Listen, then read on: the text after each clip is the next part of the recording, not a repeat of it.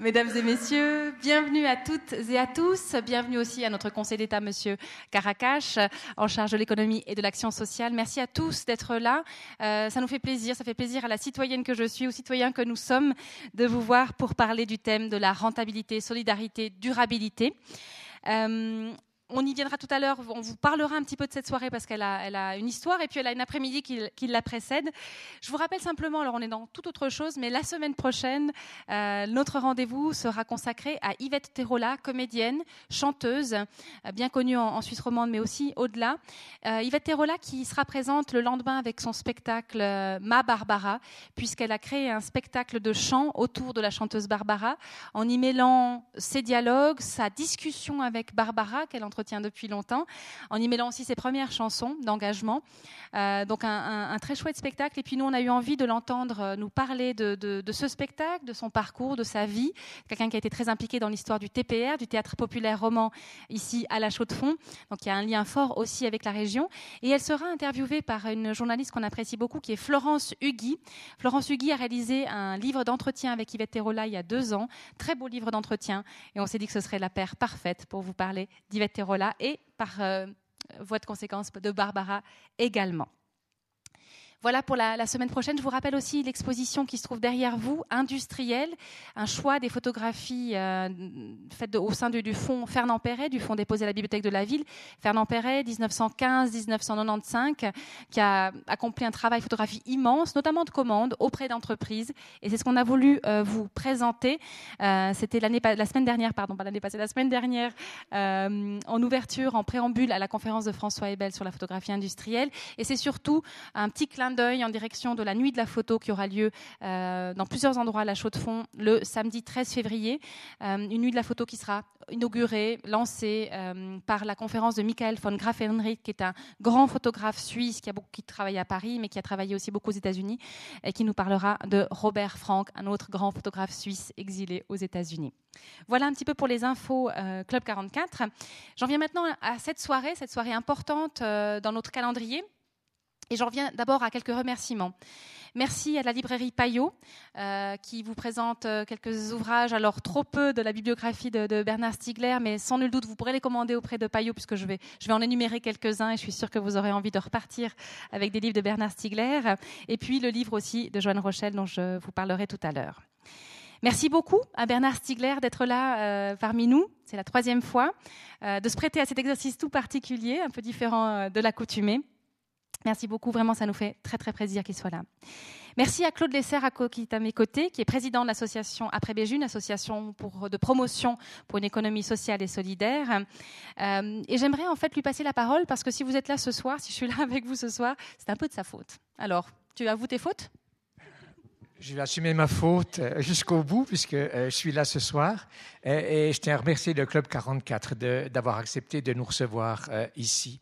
Au départ, j'ai rencontré Marie-Thérèse Bonadonna, lui ai proposé qu'on organise une fois une table ronde sur l'économie sociale et solidaire, sur les enjeux pour la région.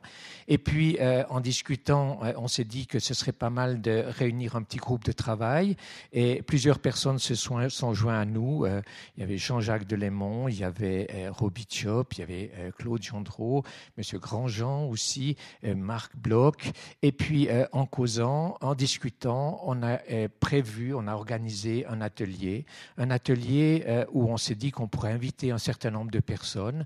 Et puis, on arrive à une trentaine, une trentaine de personnes de, de la région et au-delà, ayant des responsabilités pour certaines extrêmement importantes.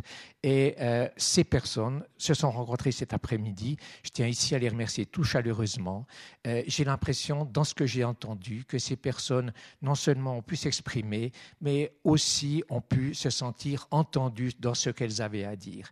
Et je crois que pour euh, le panel de personnes qui avaient, venant de milieux extrêmement divers, de pouvoir se sentir entendues, pour moi, c'est déjà une réussite. Et j'espère qu'on va poursuivre cette réflexion-là euh, avec Bernard Stiegler et Joanne Rochet pour, euh, dans la perspective de, réfléchir au-delà de cet après-midi, qu'est-ce que nous pouvons faire. Et c'est la raison pour laquelle je vais m'arrêter là dans ma, ma discussion pour laisser la parole à nos intervenants de marque. Merci à vous. Moi, j'ai pas fini. oui, merci beaucoup aussi au nom du Club 44 aux participants de l'atelier. Merci d'avoir joué le jeu. Merci aux modérateurs et aux rapporteurs, ceux qui nous ont fait un petit peu du résultat de ces discussions. Merci aux membres du comité également. Et puis j'aimerais, on a cité leur nom, mais, rappeler euh, d'où ils proviennent, aussi pour vous montrer euh, au sein du, comité d'où viennent les gens. Donc je rappelle Marc Bloch, retraité de l'industrie agroalimentaire, Jean-Jacques Delémont, ancien directeur du CIFOM, Raphaël Grandjean, directeur de RG Group et fondateur des Verts libéraux, pour le canton de Neuchâtel, Claude Gendreau, ancien responsable de l'orientation professionnelle du canton de Neuchâtel, Claude Lesser, je l'ai dit tout à l'heure, président des chambres de l'économie sociale et solidaire, et Roby Chop, directeur d'Actares. Et je les remercie aussi parce que chacun a mis son réseau à notre disposition pour avoir ce qu'on a vraiment remarqué au, fil de l'après-midi, la richesse du panel des intervenants. Et vraiment, ça, je pense que c'était euh, une grande chance. Merci. Je remercie aussi euh, Joanne Rochelle. Merci beaucoup, Claude. Euh, d'être d'être là, euh, d'avoir joué aussi cet exercice un peu un peu rapide, enfin voilà, d'agilité, on va dire ça, entre l'après-midi puis hop, euh, transformer ça en question pour euh, Bernard Stiegler. Alors, avant de vous présenter Bernard Stiegler, j'aimerais vous dire qui est Joanne Rochelle. Euh, il a obtenu son master en philosophie politique à l'université de Berne en 2009. La même année, un peu le garçon comme il est un peu hyperactif, il devient vice-président du think tank House, qui a pour mission de développer des idées pour la politique étrangère de la Suisse et Dieu sait si on en a besoin. En 2011, il obtient son master en droit international européen à l'Université de Berne. 2014, c'est la thèse de doctorat à l'Université de Fribourg. En 2015, il crée Éthique en action, une structure qui offre des expertises aux ONG pour les aider à clarifier leurs valeurs. Je pense qu'il en a été beaucoup question cet après-midi. Il a publié justement sa thèse euh, sous le titre de La Suisse et l'autre, plaidoyer pour une Suisse libérale aux éditions Slatkin. Vous trouverez le livre là tout à l'heure. Et je rappellerai que Johan est un ancien conférencier du club et certainement un conférencier à venir encore, euh, puisqu'en 2014, il avait donné une conférence sur le thème de la migration, éthique et immigration, plaidoyer pour une Suisse de l'ouverture. C'est bien sûr une conférence à réécouter et revoir euh, sur notre site internet dans l'onglet médiathèque. Et vraiment, je suis ravie que, que Joanne soit là parce que pour moi, et Bernard Stiegler et Joanne Rochelle sont deux philosophes qui sont tourner, ancré vers la réalité des choses et vers la société civile de manière vraiment très importante. Et pour moi, c'était absolument essentiel, d'une part, de prendre de la hauteur, mais aussi d'être ancré dans la réalité des choses. Alors, je vais présenter Bernard Stiegler en essayant de ne pas être trop longue parce que le CV est très impressionnant. Euh, philosophe, docteur de l'école des hautes études en sciences sociales, président de l'association Ars Industrialis. Là aussi, c'est une organisation extrêmement intéressante. Euh, je l'ai présenté, vous me direz si je vous trahis, mais je crois pas, en disant que c'est une association de personnes qui cherchent à ne pas subir la fatalité présumée de l'économie, de la marge de l'économie, mais d'essayer de l'articuler à des valeurs, à des convictions pour vivre dans une société où on se sente bien. C'est juste? Je rappellerai qu'il est directeur de l'Institut de recherche et d'innovation du Centre Georges Pompidou, professeur à l'Université de Londres au Goldsmiths College, professeur associé à l'Université de technologie de Compiègne et qu'il enseigne également à l'École polytechnique de Zurich. Il a été directeur de programme au Collège international de philosophie, directeur de l'unité de recherche connaissances, organisation et systèmes techniques de l'Université de Compiègne je ne vais pas tout énumérer, mais je rappellerai aussi que vous avez été directeur de l'IRCAM et directeur du département du développement culturel du Centre Georges Pompidou. De nombreux ouvrages à votre actif. J'en rappellerai simplement quelques-uns. La technique et le temps, euh, et cela en, sur trois volumes. Passer à l'acte, aimer, s'aimer, nous aimer. Euh, de la misère symbolique avec trois tomes. Philosopher par accident. Euh, constituer l'Europe, c'est aussi une de vos préoccupations. Mes créances et discrédits. Réenchanter le monde, c'était aussi un motif très important. Euh, de la démocratie participative, je crois qu'on est, en plein dedans, j'ai envie de dire. Euh, pour en finir avec la mécroissance, c'était un des thèmes aussi qui vous est cher. Euh, pour une nouvelle critique de l'économie politique, ce qui fait que la vie vaut la peine d'être vécue, état de choc. Euh, voilà, et il y en a, ah oui, de la pharmacologie, état de choc en 2012. De nombreux ouvrages, vous retrouverez toutes les informations parce que c'est très fourni, fourni, sur le site d'Ars Industrialis avec aussi toutes sortes de, beaucoup de vidéos et de, documents. Euh, et je crois que c'est vraiment dans l'esprit d'Ars Industrialis et dans, votre esprit, c'est-à-dire de donner à chacun les outils pour réfléchir la société, de, faire de chacun un acteur de la société. Euh, j'ai évoqué le fait que Bernard Stiegler est déjà venu deux fois au Club 44, c'était en 2008 et 2009. Il était temps qu'il revienne. Euh, et bien sûr, ces conférences, vous pouvez les réécouter sur notre site. Et je dirais enfin, pour terminer, pour présenter Bernard Stiegler surtout, euh, que c'était mes premières années au Club 44. Je l'avais aussi entendu dans d'autres cadres et je dois dire que c'est une des empreintes fortes euh, que j'ai gardées de mes débuts, mais qui, qui m'accompagne encore aujourd'hui sur de l'analyse de certaines choses fondamentales de notre société de l'après-deuxième guerre mondiale. Et je remercie vraiment chaleureusement d'être là. Je les invite tous les deux, Joanne Rochelle, Bernard Stiegler, à me rejoindre sur scène.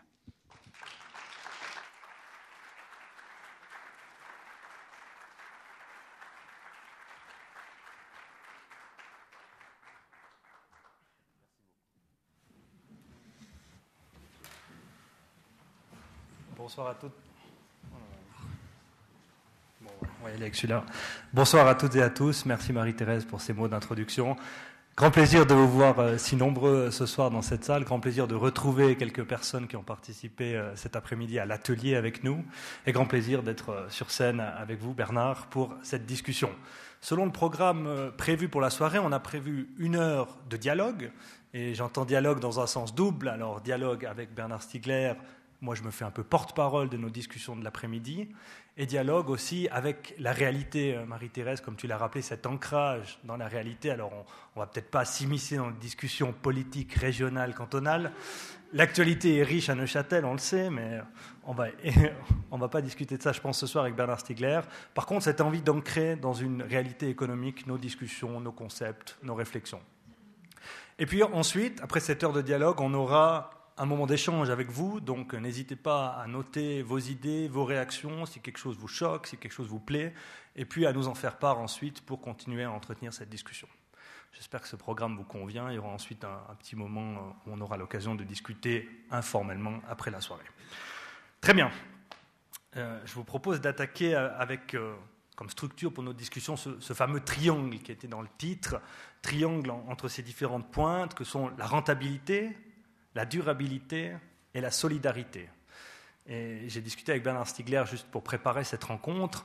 J'aimerais commencer avec cette question du triangle et terminer avec cette question du triangle pour essayer de voir si ce triangle nous amène quelque part après une heure de discussion. Est-ce qu'il nous aide ou est-ce qu'au contraire c'est un peu une vision idéalisée des choses? On essaie de se donner bonne conscience avec un triangle, on se dit il suffit d'aller pile au milieu et on va s'en sortir. Est-ce que c'est aussi facile? Donc première question à Bernard Stiegler, est-ce que ce triangle vertueux de la durabilité, est-ce que ça vous parle comme forme? Ou est-ce que vous aimeriez mieux quelque chose d'autre? Ça me parle beaucoup. Je pense que c'est très juste de poser les questions dans ces termes-là, euh, à condition de, de prendre conscience de la singularité des relations entre ces trois termes aujourd'hui. Euh, durabilité, je pense que c'est la question fondamentale. Peu de gens aujourd'hui échappent à l'inquiétude quant à, cette, quant à cette dimension des choses. C'est tellement vrai que c'était le sujet de la COP 21, tout de même, il y a même pas un mois. Oui, un mois non, un petit peu plus qu'un mois, euh, qu'on n'est pas très très satisfait de ce qui en est sorti, même si on a dit que c'était honorable, etc. Ce n'est pas vraiment ce que pensent très profondément les gens. Euh, et que ça n'est en plus qu'un aspect des problèmes de durabilité, que l'aspect vu sous l'angle du, climat. Donc, euh, je pense qu'il faut vraiment je pense que la, triangulation, si je puis dire, est juste, je la crois très juste même, mais elle doit être actualisée. Si, elle sert par contre à, à, resservir des plats réchauffés, là ça ne passe pas du tout. Ça sera très très indigeste. Euh, et donc, euh, le problème de la durabilité aujourd'hui se pose comme jamais auparavant. Alors je sais qu'en Suisse, un peu comme en Allemagne aussi d'ailleurs, on est très sensible à cette question depuis longtemps. Ça fait partie de la culture, en fait, de la Suisse. Des montagnards aussi, d'ailleurs, en général. C'est vrai aussi en Savoie, française, etc. Mais euh, la durabilité en France ou en Italie, euh, aux États-Unis, pas tellement, pas vraiment un souci euh, important de la part des gens. c'est en train de venir. C'est même très frappant. Vous avez entendu parler forcément, par exemple, du fait que la Californie, qui est euh, le pays de l'automobile, eh bien, c'est un pays où on a une politique contre l'automobile qui est de plus en plus euh, impressionnante, contre les excès de l'automobile. Je crois qu'il faut ajouter dans ce triangle excès. Excès. Excès d'ailleurs de rentabilité, de durabilité, de solidarité. C'est peut-être un petit peu difficile de parler d'un excès de solidarité, encore que ça peut ça peut. Allez, serrons-nous les coudes, nous, les Suisses, les Français, les ceci, les cela, les. Vous voyez ce que je veux dire. Ça peut être aussi très excessif, cette, idée que tout passe par la solidarité. Bon. Oui, tout passe par la solidarité, mais tout ne se réduit pas à la solidarité. La solidarité, il en faut parce qu'il y a des contre-mouvements, il y a des contre-tendances. Et donc la question, c'est de trouver, en fait, euh, une économie, je dirais, au sens large. J'allais dire un équilibre ou ça c'est une économie au sens large. Je fais partie de ceux qui prennent au sérieux les propos de Georges Bataille, l'écrivain français, qui est souvent connu comme un écrivain un peu, un peu sulfureux, parce que écrivain de la transgression, etc., mais qui a écrit des textes d'abord absolument fantastiques, y compris sur ce registre-là, euh, un grand poète, un grand, un grand écrivain à tous les sens du terme, mais c'est aussi un philosophe, c'est aussi un grand connaisseur de la philosophie, et c'est aussi un théoricien d'une économie. C'est le premier à avoir posé le problème, d'une certaine manière, de la durabilité en économie. Le premier, ce n'est pas le premier, mais il est parmi les premiers à avoir pris au sérieux Vernadsky, qui parlait de la biosphère, des grands équilibres menacés de la biosphère par la société industrielle, etc. Et il a développé un, discours dans un, Ce sont deux petits articles en fait qui ont été publiés dans la revue euh, Critique et ensuite euh, publiés sous forme de livres sous le titre La part maudite, qui sont des articles extrêmement intéressants, d'une incroyable originalité, un peu difficile par moments parce qu'ils mobilisent euh, l'anthropologie de haut niveau, etc. Mais en même temps, c'est toujours lisible. Et qu'est-ce qu'il développe comme concept? C'est le concept d'économie générale.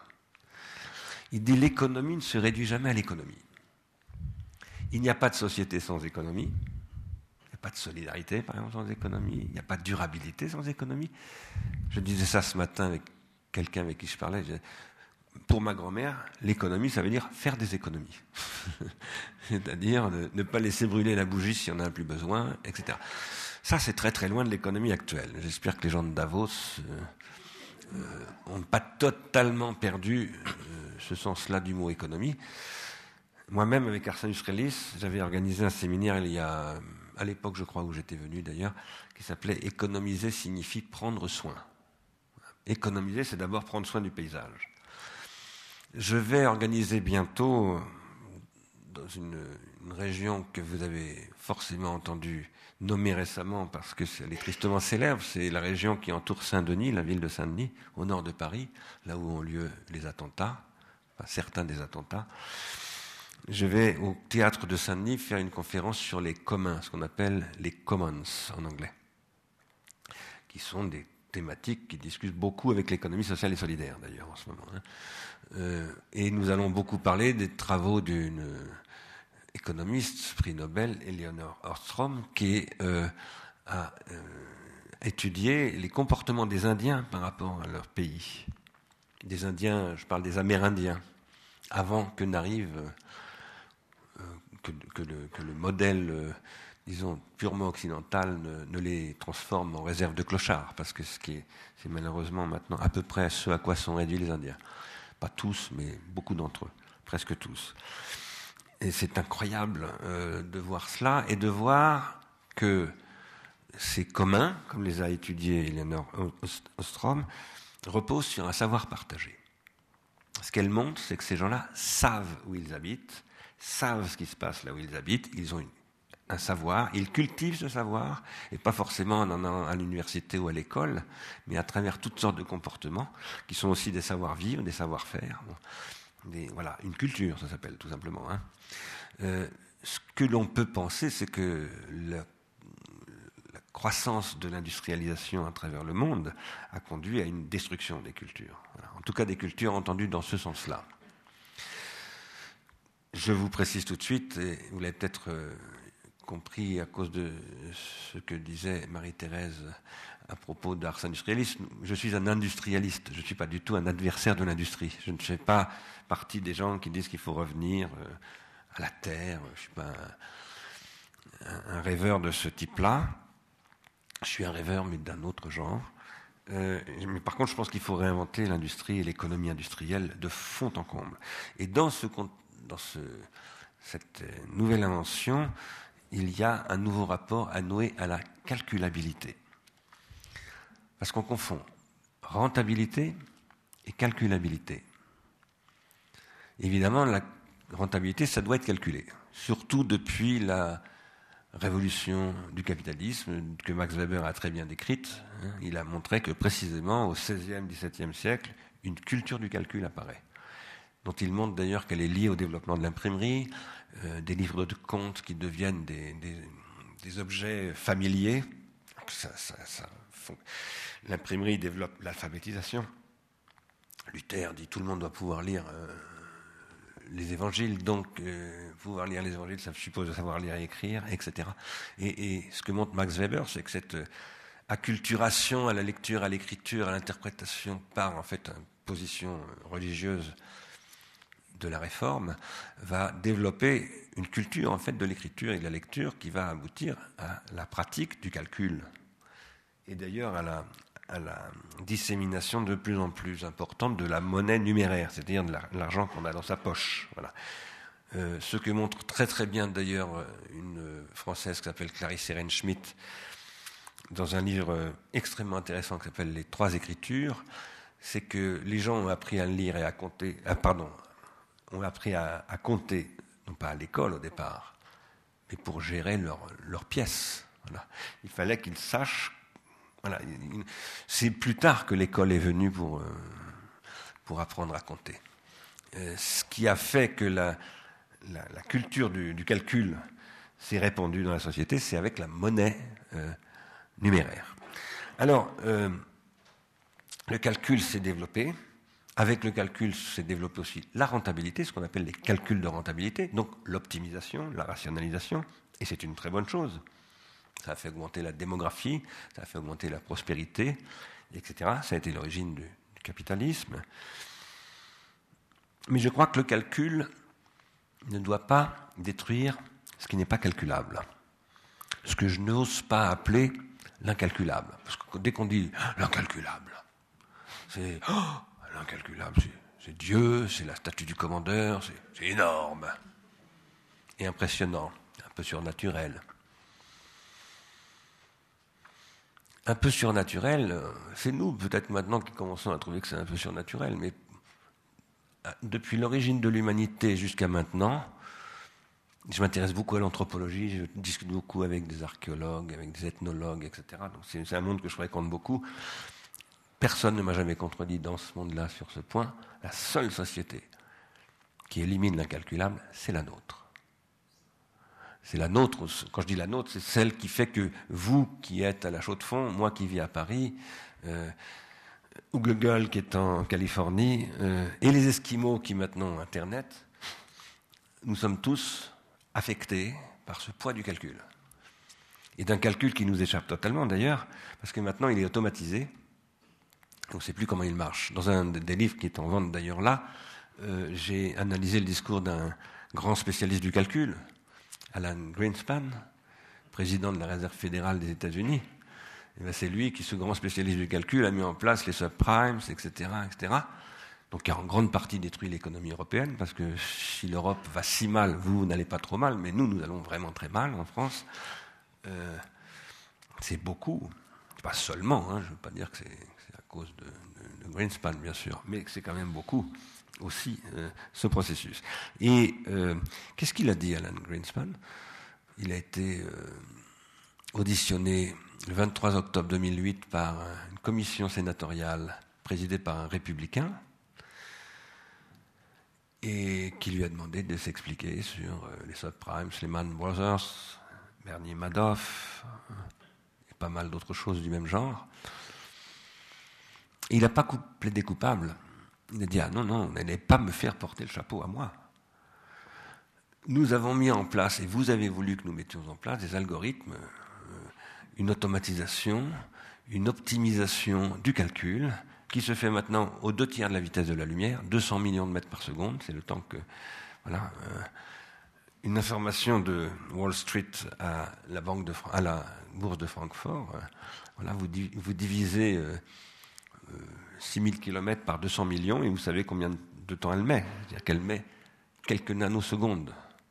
Et vous savez qu'on a mis une autre ligne de fibre optique au fond de l'océan Atlantique pour augmenter on a trouvé des fibres optiques qui permettent de gagner encore une ou deux nanosecondes. C'est comme ça que marche l'économie du calcul aujourd'hui.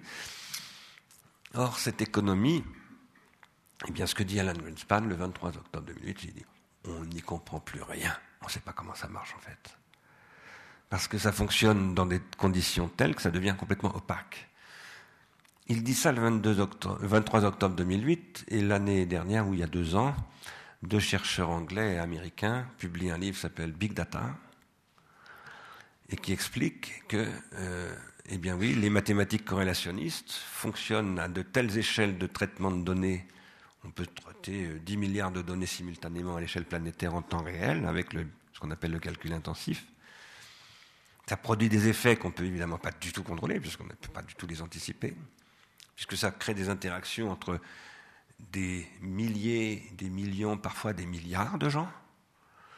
Et, euh, et du coup, ça crée une espèce de réaction en chaîne mathématique qui, soyez bien attentifs à ça, sur une mémoire centrale d'ordinateur, sur une fibre optique, l'information circule à 200 millions de mètres par seconde, mais sur vos nerfs, elle circule à 60 mètres par seconde si vous savez compter, elle va un peu moins de 4 millions de fois plus vite que vous. À partir de là, il y a un problème. C'est un problème qu'avait déjà posé l'état-major soviétique et l'état-major américain en 1972. Il s'était entendu entre eux, les militaires russes, enfin soviétiques et américains, pour dire vous, les Américains, vous allez appeler Nixon, et nous, les Soviétiques, on va appeler Brezhnev. Ils les ont contactés, en effet. Ils leur ont dit, vous savez, maintenant, c'est plus vous qui déciderez de la guerre atomique. Ce sont des systèmes. Les entrées, ce sont des radars qui captent des signaux. Les sorties, ce sont des missiles nucléaires. Entre les deux, il y a des réseaux avec des ordinateurs qui traitent les informations. Et vous n'avez plus le temps. On n'a plus le temps de vous passer un coup de fil pour dire Ah, on a un ordinateur qui nous dit qu'un missile est en train de partir parce qu'il est parti. Maintenant, il y a des missiles qui, font 4000 km de, de, course.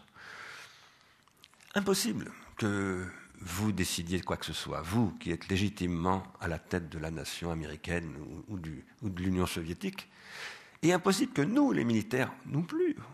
On ne, fait, on ne peut que regarder comment ça marche. Ça, c'est un vrai problème. Et ce problème. J'ose venir sur cette notion de calculable.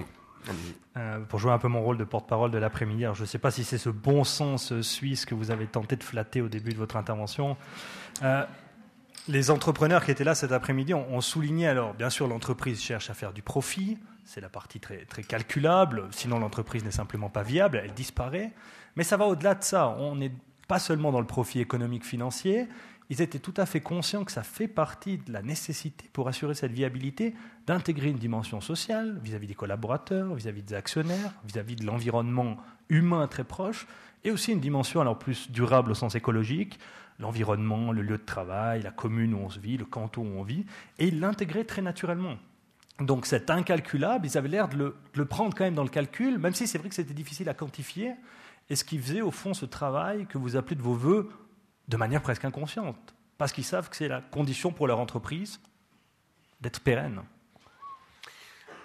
Ce que je crois, c'est que, et ce n'est pas pour flatter la Suisse ou, ou le canton de Neuchâtel ou, la Chaux-de-Fonds, je crois qu'ici, il y a une culture et une économie locale, industrielle et d'ailleurs de portée planétaire, puisque ce que vous produisez est connu dans le monde entier, mais en même temps local. D'ailleurs, le Club 44 fait partie de ça aussi, je crois, enfin procède de ça. Ça, c'est un fait. Mais il y a un autre fait qui est que ça, c'est très menacé. C'est très menacé, d'abord parce qu'il y a un certain nombre d'entreprises familiales qui ne sont plus familiales, qui sont des groupes. La plupart maintenant, en fait, je ne sais pas comment c'est ici, mais dans le monde entier. Voilà. Et ce ne sont plus ni des familles, ni même des entrepreneurs qui dirigent les entreprises, ce sont des actionnaires, justement. Et ces actionnaires, euh, tels qu'ils fonctionnent, ça dépend des pays. En Allemagne, par exemple, je ne sais pas comment ça fonctionne en Suisse, mais en Allemagne, on n'entre pas dans un conseil d'administration comme en France. En France, c'est comme dans un moulin. On rentre, on sort. Crois qu'en Allemagne, c'est un peu plus protégé, heureusement. D'ailleurs, Emmanuel Macron en France a essayé de réintroduire des limitations. On ne peut plus rentrer et sortir comme ça. En tout cas, c'est ce qu'il veut faire. Je ne sais pas s'il a réussi à le faire. Mais, donc, ce que vous dites, je, crois que je le conçois bien. Je, l'ai constaté, en fait, une fois j'étais venu ici. nous avions parlé de ces questions-là, une, une, fois antérieure où j'étais venu. Mais ça devient de plus en plus difficile de fonctionner comme ça par rapport à la concurrence, mais aussi par, pas simplement par rapport à la concurrence, par rapport à des, à des ratios, à des standards, ce qu'on appelle du benchmarking, etc., qui vous imposent des pratiques, les best, best practices, comme on dit, qui sont euh, souvent, à mon avis, les pires pratiques. Très souvent. J'ai été consultant en plus, donc j'ai vendu de la bonne pratique. Je connais, je connais, je connais la salade un repenti à tous égards, parce que j'ai aussi attaqué des banques, vous le savez certainement, donc euh, pas de banque suisse. Mais ah faut bien choisir ses cibles, ma foi. Mais après, l'incalculable, ça n'est pas seulement euh, ce qu'on n'arrive pas à formaliser. Parce qu'il y a des choses qui ne sont pas calculables, tout simplement parce qu'on a, il serait plus, ça coûterait plus cher de les formaliser que de ne pas en tenir compte. Enfin, en, tout, cas, c'est ce qu'on croit. Il y a aussi de l'incalculable qu'on ne calcule pas parce qu'on ne veut pas le calculer. Les externalités négatives, par exemple, on n'a pas du tout envie de les calculer parce que si on se met à les calculer, alors à ce moment-là, euh, les citoyens vont dire ah bah ah oui, ça coûte tant ce que vous produisez de, toxines dans la rivière, donc vous allez payer. Non, on ne veut pas payer. Donc c'est pas ça que j'appelle l'incalculable. Ça c'est l'incalculé. Mais l'incalculable c'est d'un autre ordre. Dans beaucoup de pays, y compris en Suisse, ça s'appelle Dieu. Pas pour moi, je ne suis pas croyant.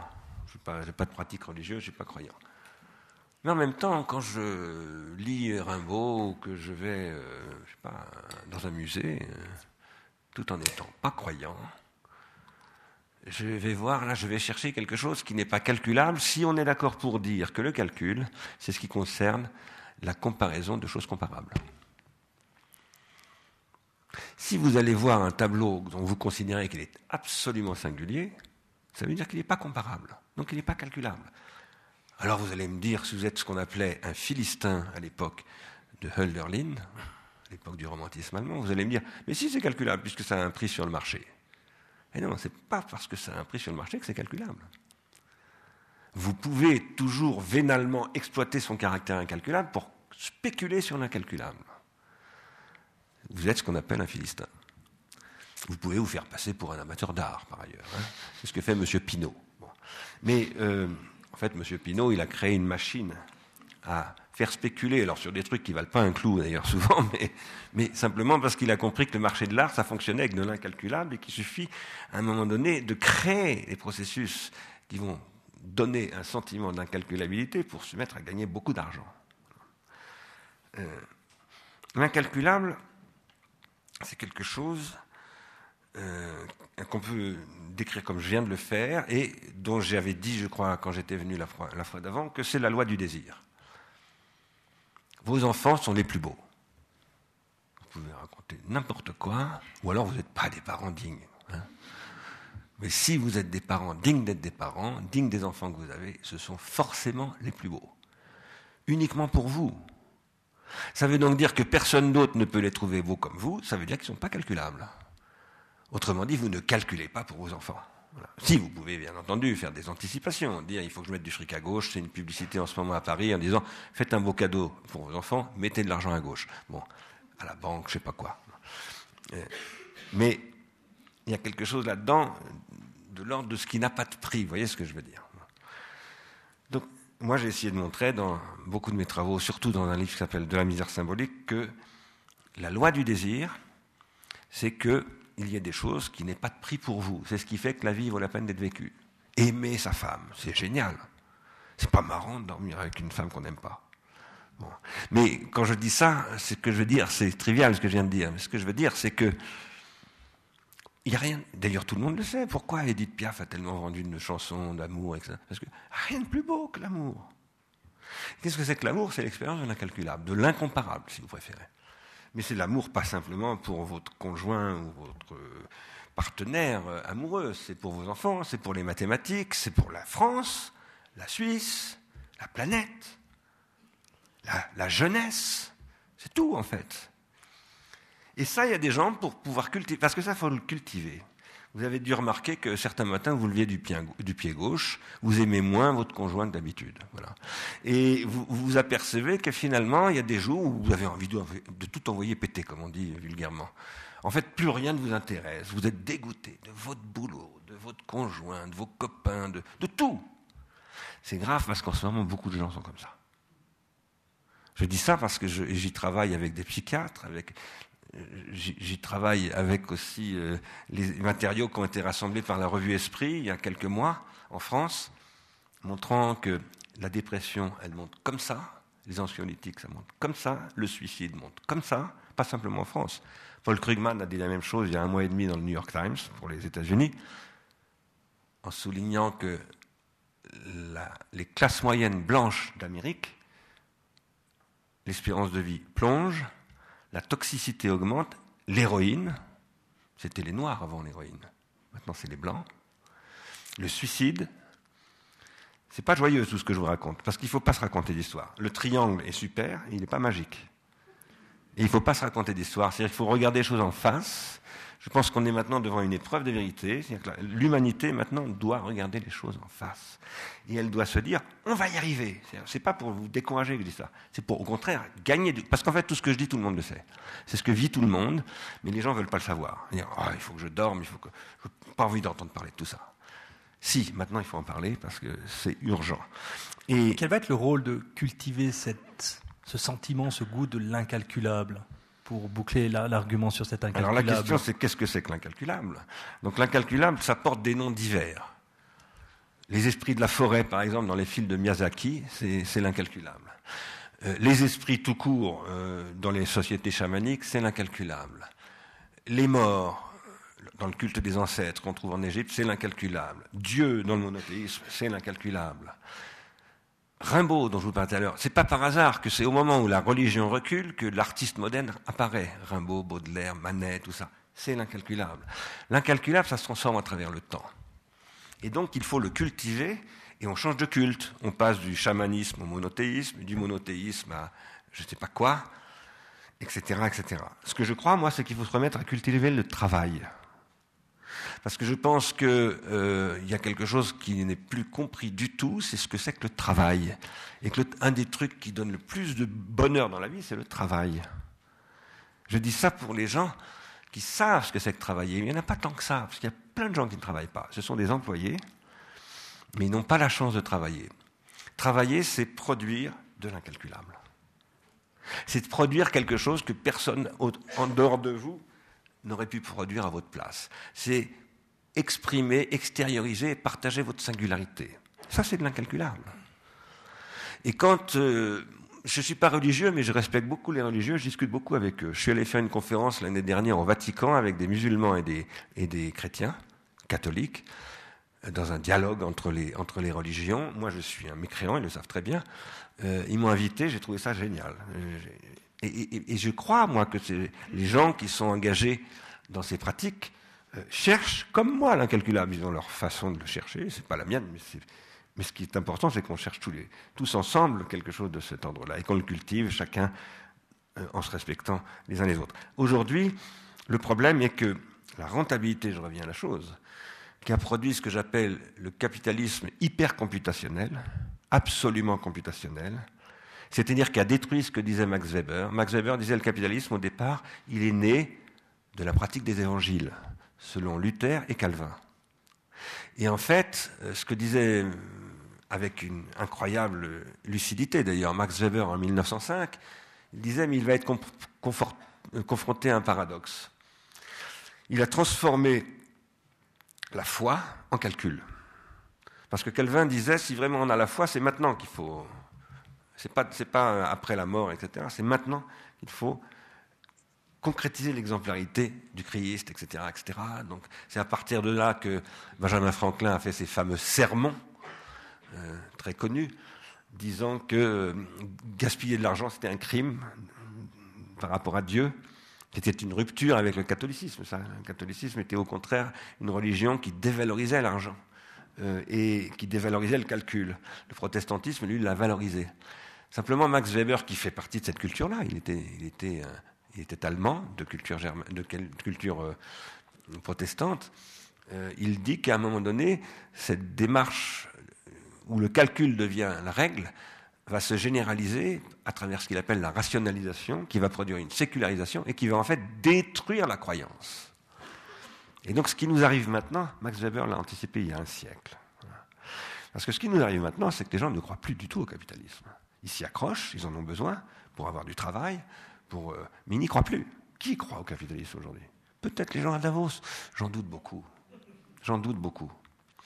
Par contre, je vous avais peut-être entendu parler de ce trader de la BBC, enfin qui un jour a été invité à la BBC il y a trois ou quatre ans, et qui a dit quasiment comme ça, prends l'oseille et tire-toi. Il a expliqué devant la caméra de la BBC, à l'heure de grande écoute devant le... Il a dit, bon, vous savez, moi je sais très bien que tout va se casser la figure, et tant qu'il y a du fric à prendre, j'en prends. Parce qu'après, il n'y aura plus rien. Et moi, j'avais envie de répondre, mais quand il n'y aura plus rien, ça ne vaudra plus un rond, ton argent. Parce que c'est ce qui passait, c'est ce qui s'est passé en Allemagne, le traumatisme allemand, quand il fallait un milliard de marques pour payer une baguette. Mais un jour, j'ai été invité, parce que nous avons créé Arsenius Reis en 2005. Et nous disions dans notre manifeste, il va y avoir un krach boursier, il va y avoir une crise financière, ça ne peut pas tenir. Il suffit de regarder les chiffres. Tout le monde nous traitait de néo-marxiste ou je sais pas quoi. Et puis il y a eu la crise de 2008. Alors là, j'étais invité dans toutes les banques, j'ai gagné plein d'argent d'ailleurs. Et, je leur disais, mais vous savez, euh, les milliards que vous avez, c'est de la monnaie de singe. S'il n'y a plus de crédit au sens de croyance, ça s'envole, ça vaut plus rien. On est au bord de ça. Je ne sais pas si vous avez vu les échos de ce matin, mais c'est pas, pas joyeux le titre. Hein. Euh, c'est on revient vers un crack et le krach va être colossal. Alors tout le monde croit cela. À partir de là, euh, la rentabilité, il faut la repenser. Effectivement, il n'est pas. Alors, il est rentable à très court terme, par exemple, de produire des externalités négatives parce qu'on économise le coût qu'il faudrait payer pour ne pas les produire. Mais à long terme, ce n'est pas rentable du tout. Alors évidemment, si on dit j'externalise négativement et quand c'est pourri, je me tire ailleurs, parce que rien ne me lie à ce territoire. Ah bah là, bien sûr, les gens s'en foutent éperdument. Les Indiens dont je vous parlais tout à l'heure, eux, ils y vivent au bord de telle rivière. Euh, voilà, même s'ils sont un peu nomades, ils vont courir après les bisons, ils reviennent chaque année. Ils savent très bien que les saumons, si on ne fait pas attention, on détruit tout. Parce qu'ils pêchent très bien, ils savent très très bien pêcher, ils savent qu'il faut protéger le poisson, et donc ils ne, pêchent pas n'importe comment. Ils pratiquent ce que Georges Bataille appelait une économie générale. Maintenant, on n'est plus à l'époque des Indiens, bien entendu. On est à l'époque de Google, on est à l'époque du transhumanisme, on est à l'époque d'énormes transformations de ce type, et on est surtout à l'époque des big data et de la calculabilité qui se produit à la vitesse de la lumière, ou presque. Deux fois plus vite que l'éclair de Zeus. J'attire votre attention là-dessus. Si vous avez une toute petite culture euh, hellénistique ou, hellénique euh, de la mythologie grecque, au moins euh, par, exemple, vous, lisez peut-être les histoires de Thésée ou d'Hermès à vos enfants ou à, vos petits-enfants. Il y a un magnifique livre qui a été écrit par une, j'arrive plus à trouver le nom de la personne, qui raconte la mythologie grecque. C'est magnifique. Je connais bien, moi, la mythologie grecque. Il n'y a pas une seule erreur. Et en même temps, ça passionne les mômes. Ça passionne les gosses. Eh bien, vous savez que Zeus a l'éclair. La force de Zeus, c'est qu'il tient les éclairs entre les mains. Zeus, c'est la foudre. Et ce que dit la mythologie grecque, c'est que nous avons le feu, nous les hommes, bien sûr. Mais Zeus, lui, il a la foudre. Et la foudre va toujours beaucoup plus vite que nous les hommes. La foudre, elle va à 100 000 km par seconde. Eh bien aujourd'hui, les datas traitées par les big data vont à, pardon, à 100 millions de mètres par seconde. Oui, à 100 000 kilomètres, à 100 millions de mètres par seconde. Aujourd'hui, nos technologies vont deux fois plus vite que le feu de Zeus. Et elles sont contrôlées par Google. C'est prometteur. C'est très prometteur. si travailler, c'est produire de l'incalculable, alors vous avez cité les peintres, la poésie, on peut même mettre les philosophes si on est généreux. Je ne suis pas sûr que les gens de la salle vont être très attirés par cette vision, voilà, entre peintres, entre poètes, entre philosophes. Est-ce que ça va vraiment donner du pain le soir pour le souper, en quelque sorte, vraiment très pragmatique Est-ce que le travail, ça peut être que ça? Mais bien sûr que oui. C'est aussi ce que font les ouvriers ici, horlogiers. C'est pour ça que vous continuez à être une région connue dans le monde entier. C'est parce que vous avez su protéger ça. Sur le terrain de la prolétarisation, vous êtes cuit. Les Allemands sont bien meilleurs que vous, les Japonais sont bien meilleurs que les Allemands, euh, les Chinois sont en train de battre tout le monde. Vous êtes foutus. La prolétarisation, c'est on produit sans travail, par des employés. Un prolétaire n'a aucun savoir. Pourquoi? Parce que ce n'est pas lui qui produit en réalité. Il sert un appareil de production qui est une machine automatisée. Par exemple, la montre Google. Alors, euh, si vous voulez vous en sortir, ça sera ici uniquement en défendant le fait que dans les montres qui seront produites ici, ce sont de vrais ouvriers. Et ces vrais ouvriers, ce qu'ils inscrivent, c'est du savoir. Ils produisent du savoir, ils apprennent perpétuellement des choses. Et ils inscrivent de l'incalculable. Le savoir, c'est de l'incalculable. Je vous donne un exemple. Deux exemples. Edmond Husserl, un philosophe allemand très important, fondateur de la phénoménologie, explique dans l'origine de la géométrie que ce que c'est n'importe quel géomètre, c'est que la géométrie ne sera jamais achevée. Elle ne sera jamais close. Pourquoi? Parce que c'est un savoir. Autre exemple. Il y a un concert qui nous fait de la concurrence ce soir, avec un pianiste n'importe quel pianiste sait très bien qu'il n'y aura jamais la définitive façon d'interpréter la lettre à Élise que tout le monde connaît. Il y aura toujours une autre interprétation dont on ne dira pas qu'elle est forcément meilleure, elle est tout simplement incomparable. Donc elle n'est ni meilleure ni moins bien, elle est incomparable. Elle est absolument singulière. Ça, c'est une œuvre. Quand vous allez chercher quelque chose chez un artisan, vous cherchez aussi quelque chose de ce type-là. Et l'artisan lui-même produit quelque chose de ce type-là. Une mère de famille qui élève ses enfants, c'est ce que dit Donald Winnicott. il dit, c'est incroyable une mère de famille qui élève ses enfants. Elle improvise tout, on ne lui a rien appris, et elle, elle produit des trucs nouveaux. Et c'est par amour entre l'enfant et la mère que ça fonctionne. Mais parce que l'amour qu'elle a pour l'enfant, c'est que cet enfant lui apparaît absolument incomparable, le plus beau, le meilleur, le plus gentil, tout ce que vous voulez. Et réciproquement, maman, tu es la plus belle du monde. Si ça marche pas, ça, il n'y a pas d'éducation possible. Mais tout le monde pratique l'incalculable. Peut-être pas vous, mais tout le monde. Mais vous ne le savez même pas. Peut-être. Est-ce que les gens qui étaient alors à l'atelier cet après-midi ont reconnu cet incalculable de manière intuitive quand ils disent on va se former perpétuellement toute notre vie durant pour rester entre guillemets au top. On va créer des parcs d'innovation pour encourager justement cette unicité. On, cherche la création unique, mais on est quand même dans un domaine relativement luxueux. Qu'est-ce qu'on fait de tout le reste, tout ce qui n'est pas unique, tout ce qui échappe à cette logique de l'artisan Tout ce qui reste et qui n'est pas unique, c'est les robots qui vont le produire. Ça y est, c'est parti. Nous sommes entrés dans la Troisième vague de l'automatisation, ça je viens de passer trois ans à l'étudier vraiment à fond, et je peux vous dire que là-dessus, maintenant, c'est certain, les robots vont remplacer tout ce qui est employé. Les emplois vont tous être remplacés. Tant qu'ils sont faits en Suisse, non, on est d'accord, je pense. Le problème est que euh, les robots, euh, ils ont des limites et ils produisent des problèmes. Je vous donne un exemple. Bah, voilà, je, ne fais que prolonger l'étude d'Oxford. 47% des emplois à 20 ans seront automatisés aux États-Unis. Automatisés totalement, c'est-à-dire hein, il n'y a plus besoin de personne. Le terrorisme, il y avait encore besoin de quelqu'un. Ça a même créé beaucoup d'emplois, le terrorisme. La nouvelle automatisation, il y a besoin de personne. Ou alors il y a besoin de nous, mais sauf qu'on ne s'aperçoit même pas qu'on est en train de servir le robot. On ne s'aperçoit pas qu'en utilisant notre carte bleue, quand tout ça, on fait les réassorts, on fait les commandes.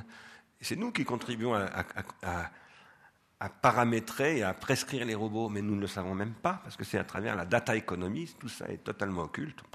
C'est la calculabilité dont je vous parlais tout à l'heure.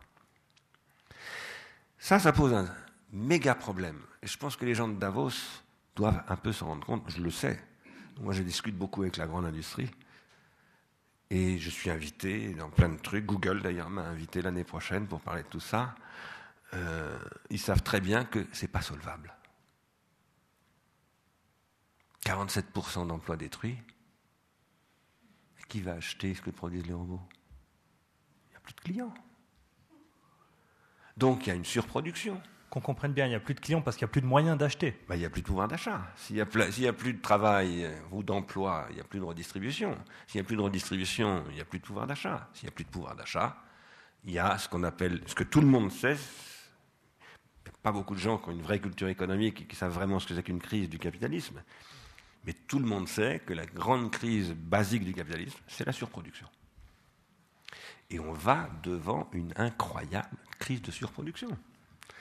Et c'est pour ça d'ailleurs que euh, les idées que j'avançais en 2008, quand je suis venu ici de manière très théorique, en ce moment je les applique, parce que maintenant je suis sollicité par des industriels, par des gouvernants, par des pays même, pour commencer à concrétiser des démarches vertueuses, pour essayer de faire face à cette chose qui est laquelle Je reviens un peu à la rentabilité. La rentabilité à court terme n'est pas la rentabilité à moyen terme et n'est pas la rentabilité à long terme. Ce qu'il faut se demander à ce moment-là, c'est qu'est-ce que veut dire le mot terme? Le terme, c'est ce qui décrit à un moment donné un état d'un système dynamique. Un système dynamique, c'est un système à l'intérieur duquel il y a un certain nombre de facteurs qui interagissent et qui produisent ce que maintenant on appelle en physique une métastabilisation du système. Quand le système devient complètement stable, il se ferme. Un peu comme un cristal qui est extrêmement dur, mais vous pouvez, voilà, il est, fermé. Dans le, champ du vivant, il retourne au, au règne minéral. Ça veut dire qu'il retourne à la décomposition. Ce que j'essaye de vous dire là, c'est que le problème de la rentabilité, si vous l'observez dans le temps, c'est un problème de système dynamique. Et les systèmes dynamiques, aujourd'hui, quand on les observe par exemple avec la théorie de l'entropie et de la négantropie, on sait qu'il y a un moment où les systèmes, s'ils ne se renouvellent pas par l'extérieur, par la stimulation, etc., ils deviennent anthropiques et ils meurent. Pourquoi est-ce qu'ils meurent? Parce que l'entropie, c'est un processus qui a été euh, mise en évidence au XIXe siècle par un Français qui s'appelait Sadi Carnot, qui a étudié les pertes d'énergie de la machine à vapeur, qui a essayé de réduire la perte énergétique, parce que ça, voilà, il espérait diminuer la consommation de charbon dans les usines, tout simplement. Et en fait, il s'est aperçu qu'on ne pouvait pas, euh, que là, d'abord, la dissipation de l'énergie était inéluctable. Vous pouvez faire tout ce qu'on voulait, de toute façon, elle se dissipe. Alors, si on veut l'empêcher de se dissiper, il faut construire des trucs tellement coûteux que ça coûte plus cher que de la laisser dissiper. Et que par ailleurs, elle est irréversible. Donc on a découvert deux choses en physique que personne jusqu'alors n'avait connues. C'est la dissipation d'énergie et l'irréversibilité de ce qu'on appelle maintenant la flèche du temps. Ça a été un bouleversement total de la compréhension de la physique, parce que jusqu'alors, la physique, on pensait que c'était un système mécanique stable on pensait que, ce que pensaient déjà les Grecs, les étoiles étaient des espèces de rouages célestes du cosmos et que rien ne changeait. Les Grecs disaient déjà, quand on voit les étoiles bouger, c'est une illusion. En fait, elles reviennent toujours au même endroit, on le sait très bien, il suffit d'être astronome pour l'observer, etc., Donc c'est une mécanique céleste, on a appelé ça comme ça, la mécanique céleste. Il y a des théories de la, musique, il y a toutes sortes de théories qui ont été développées. Platon en parle énormément, dans la République notamment. On a cru ça pratiquement jusqu'au début du XIXe siècle. Il y a eu des changements de point de vue, évidemment, sur la position que nous occupions dans cette mécanique céleste. On a d'abord été dans un, un, géocentrisme, et puis après un héliocentrisme, etc. Puis après, on a découvert qu'il y avait des soleils en pagaille, des milliards de soleils. Des milliards de soleils. Vous vous rendez compte quand même? C'est ce qu'on appelle les chiffres astronomiques. Eh bien,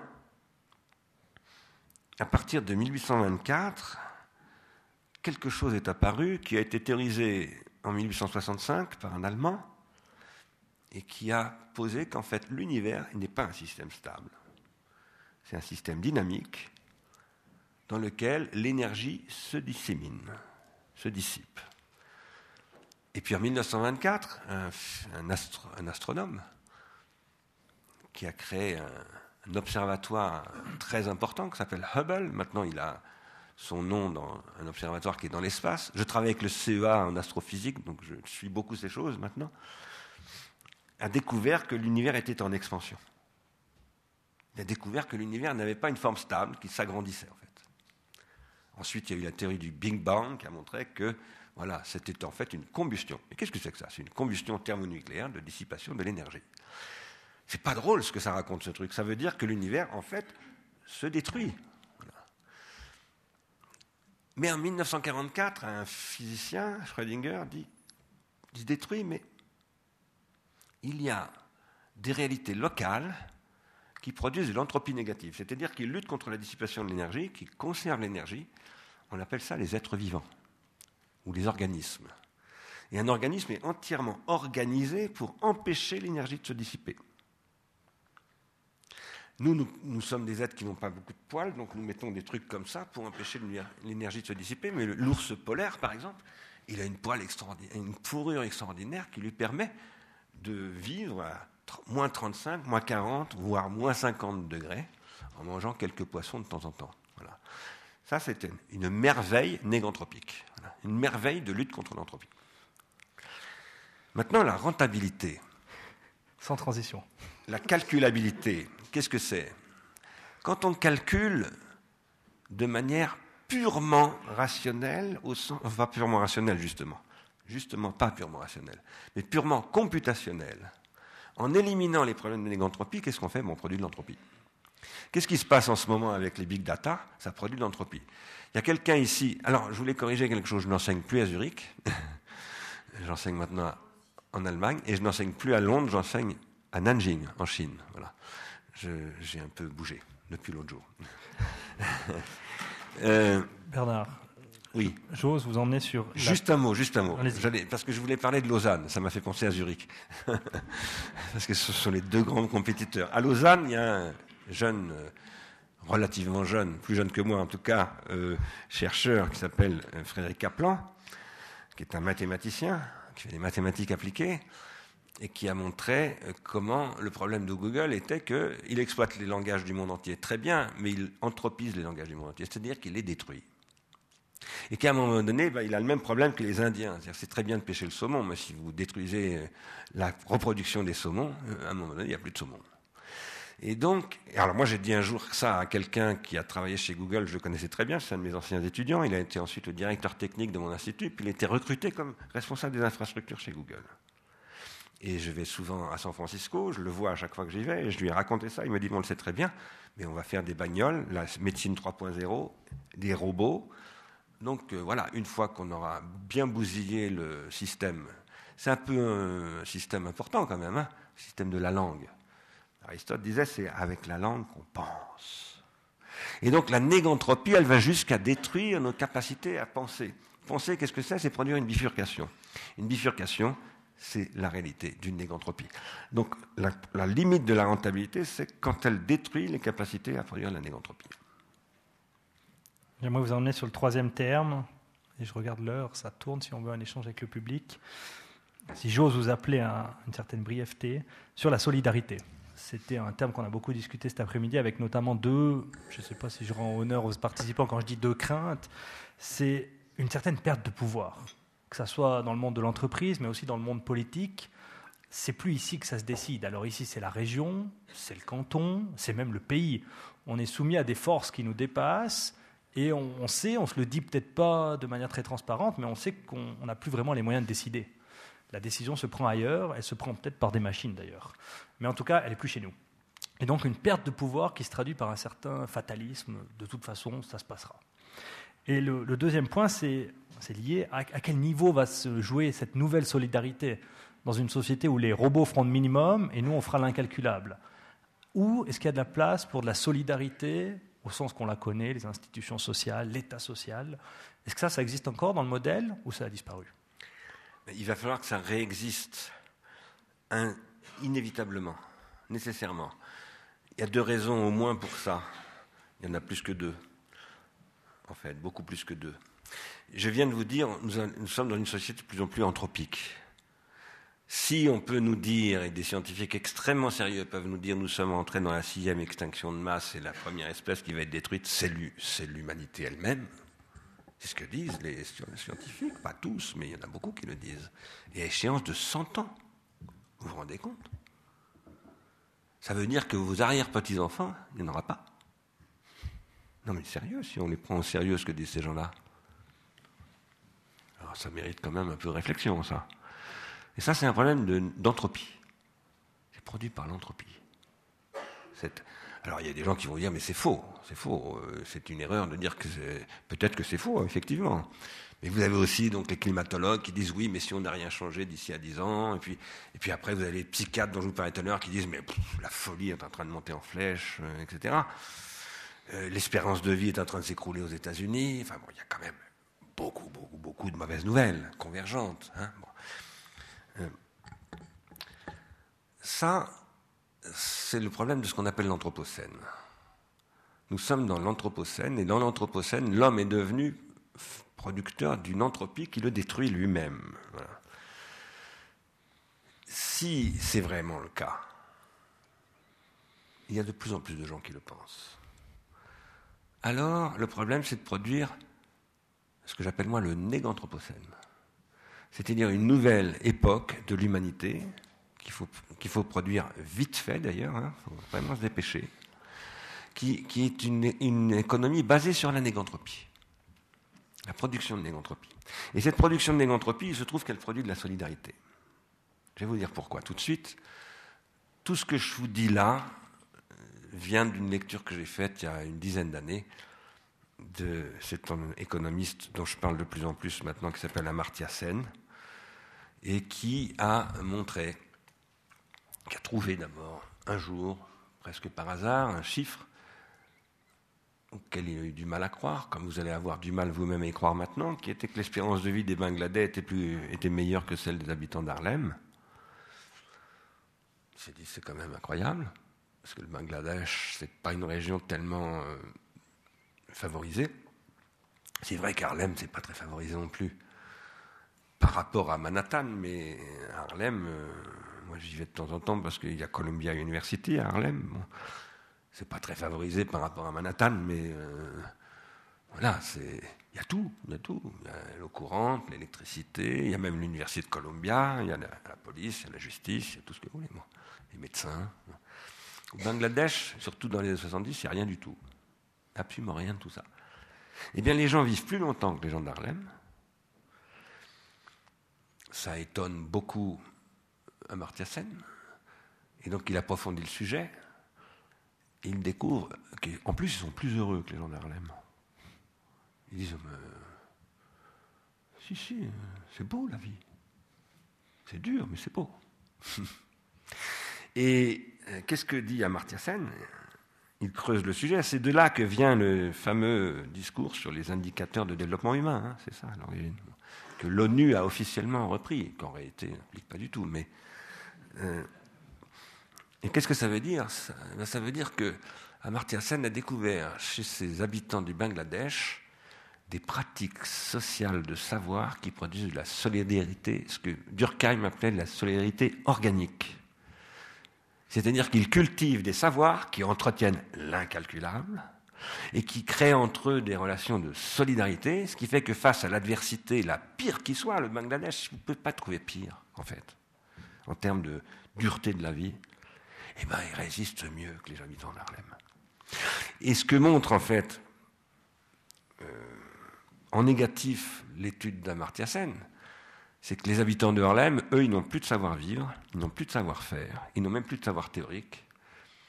ou de savoir spirituel, ils sont totalement prolétarisés. Et ils sont totalement désolidarisés du même coup, atomisés, ils sont dans la guerre de tous contre tous, les clans, les gangs, la drogue, etc. Mais c'est ce qui est en train de nous arriver à nous. Et c'est ce qui est en train d'arriver aux, classes moyennes blanches qui maintenant consomment de l'héroïne. Aujourd'hui, vous pouvez trouver une dose d'héroïne pour 10 dollars très facilement dans la rue hein, aux États-Unis. C'est un des grands sujets de la campagne électorale américaine. Hillary Clinton a annoncé il y a deux mois qu'elle allait mettre 10 milliards de dollars pour lutter contre l'intoxication des citoyens, pas des bandits, des marginaux et tout ça, mais parce que voilà, les gens prennent de l'héroïne parce qu'ils peuvent plus supporter la vie, tout simplement. Et donc, euh, c'est ça la solidarité. C'est un problème organique. C'est pas avoir le cœur sur la main et tout ça. Non, c'est un problème de fonctionnement rationnel. Tout à l'heure, ma langue a fourché parce que j'avais dit rationnel, là où je voulais dire computationnel. Et j'insiste sur un point très important. Un grand penseur, le plus grand philosophe de la modernité, Emmanuel Kant, a expliqué dans un livre très connu que vous avez sûrement étudié un tout petit peu si vous avez fait une classe de philosophie, qui s'appelle la critique de la raison pure, que la faculté de connaître est basée sur deux facultés, plus que deux, quatre en réalité, mais deux qui sont en perpétuel dialogue, l'entendement et la raison. L'entendement est analytique et il est computationnel, en tant qu'il est analytique, parce que le calcul, c'est de l'analyse en réalité. C'est ce que va montrer d'ailleurs la théorie de l'analyse de Leibniz. Cette analyse que, euh, que fait l'entendement, elle peut être confiée à une machine. C'est ce que montre Leibniz. Il fabrique une machine à calculer. Et c'est ce qu'a montré aussi Pascal avant Leibniz. Et cette, euh, cette euh, machinisation du calcul, c'est-à-dire l'entendement, aujourd'hui, elle est dans les algorithmes, elle est dans les machines, dans les automates, etc. Mais quand on dit ça, si ça marche tout seul, si ce n'est pas contrôlé par la raison, c'est diabolique. C'est la raison la raison a besoin de l'entendement. La raison, c'est la faculté de la synthèse, de la décision, ce que vous appeliez la décision tout à l'heure. Sans synthèse, c'est-à-dire sans interprétation, il ne peut pas y avoir de raison. L'interprétation est singulière, c'est une bifurcation négantropique. Mais elle doit s'appuyer sur le calcul qui lui-même est anthropique, parce que l'entropie et la négantropie ne sont pas des choses qui sont opposées, elles sont composées. La vie, par exemple, pour produire de la négantropie, doit produire de l'entropie. Elle produit toujours des externalités négatives, si vous préférez. Le problème, c'est comment on trouve le meilleur compromis possible pour que ces externalités positives, euh, négatives ne, détruisent pas le milieu vital. Et comment on peut les retransformer, par exemple avec une technique? Comment on peut capter, par exemple, la chaleur produite par une centrale nucléaire pour euh, créer des serres ou je ne sais pas quoi? Ça, ce sont des nouvelles façons de penser qu'on a beaucoup de mal à mettre en œuvre parce qu'on reste avec la crétinerie qu'on nous met dans les têtes dans certaines grandes écoles, à avoir dire, dire voilà, c'est comme ça qu'on applique les Non, c'est pas comme ça, ça marche plus leur truc, du tout. il faut le réinventer. On va être obligé de le réinventer, on n'a pas le choix. Moi, je dis toujours la raison, elle finit toujours par avoir raison, parce qu'elle dit la vérité. Pas forcément à court terme, mais à long terme, elle dit la vérité. J'ai une conception de la raison qui est proche de celle de Alfred Whitehead qui définit la raison comme ce qu'il appelle une fonction spéculative cosmologique. La raison est là pour produire dans le cosmos de la négantropie, pour lutter contre l'entropie. Et euh, aujourd'hui, la raison va nous obliger à repenser complètement la redistribution. Je reviens à mon sujet de départ, au début. Pourquoi? Si nous disons qu'il faut redistribuer de l'argent pour les gens euh, qui aient un peu de pouvoir d'achat pour acheter ce que produisent les robots, pour éviter une énorme crise économique. La question va se poser, mais alors, avec quels critères on redistribue cet argent? Est-ce qu'on donne à tout le monde, par exemple, un revenu minimum d'existence, 1000 euros, 1500 euros? Pourquoi pas? Je ne suis pas contre. Moi, je pense qu'il faut, euh, par ailleurs, développer ce que nous appelons le revenu contributif. Ars Industrialis, c'est un revenu qui se calque sur les intermittents du spectacle en France il consiste à dire, vous avez un droit spontanément, à partir de tel âge, à avoir telle somme forfaitaire. Par exemple, à l'âge de 18 ans, voire de 16 ans. Et ce droit, c'est un droit de tirage, en fait. Il vous donne le droit de développer vos capacités. Les savoirs des Bangladais, dont je parlais tout à l'heure, Amartya Sen appelle ça des capacités. Il dit ce sont des capacités individuelles et collectives. Il faut les partager, les échanger les socialiser pour, les entretenir, comme on cultive la foi en Dieu ou son jardin, etc. Si vous n'arrivez pas à les valoriser, c'est-à-dire que vous ne trouvez pas pendant, en France, le statut des, le régime des intermittents, c'est 507 heures par, mois, par, euh, par an. Il faut que vous fassiez vos 507 heures. Si vous n'y arrivez pas, vous perdez votre droit. Si vous y arrivez, vous regagnez le droit au bout de 507 heures de développer vos capacités. Qu'est-ce que c'est que les capacités C'est faire ce qui vous plaît. Vous aimez jouer au foot, vous allez développer. Vous aimez fabriquer des montres, vous allez fabriquer des montres, vous allez, etc. Et c'est de faire les choses. Parce que les gens travaillent bien quand ils font ce qu'ils aiment. Il faut leur permettre de développer leurs capacités. Et il faut les financer pour ça. Parce que si vous les financez pour ça, vous créez une économie qui va créer de la valorisation et vous allez valoriser de la négantropie. C'est-à-dire que vous allez lutter contre l'entropie. Et à ce moment-là, vous allez créer une vraie dynamique. Vous n'êtes pas du tout dans l'assistanat, c'est quelque chose qui est dynamique, qui doit produire une nouvelle économie. Et c'est une économie qui est proche de l'économie sociale et solidaire, qui est proche de la logique des communs, c'est-à-dire prendre soin de la région, de là où on habite, pas dire euh, je jette les trucs par la fenêtre. Il y a des gens qui jettent les mômes maintenant par la fenêtre. Non, mais vous avez entendu parler de cette histoire. Hein Une femme qui disait elle n'arrive pas à avoir d'enfant, elle a dit j'adopte un môme euh, russe. Elle l'a fait venir, et puis il lui plaisait pas, elle l'a renvoyé dans un avion avec un mot, j'en veux pas. Je vous jure que c'est vrai. Hein Je raconte ça dans un de mes livres. C'est hallucinant. C'est hallucinant. On jette les enfants. Je m'arrête. La boucle est bouclée, magnifique. Marie-Thérèse, je me tourne vers toi. Je pense qu'on peut ouvrir la, les questions de la salle. Euh, on a eu un exposé très très riche, il y a beaucoup de dimensions à aborder. Euh, choisissez celle qui vous fait le plus plaisir. On est là pour développer ses capacités.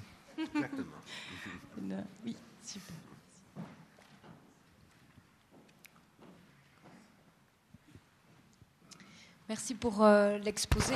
Euh, je travaille en tant qu'archiviste, donc je suis probablement un peu du, côté de l'incalculable euh, dans le travail dont vous, parlez.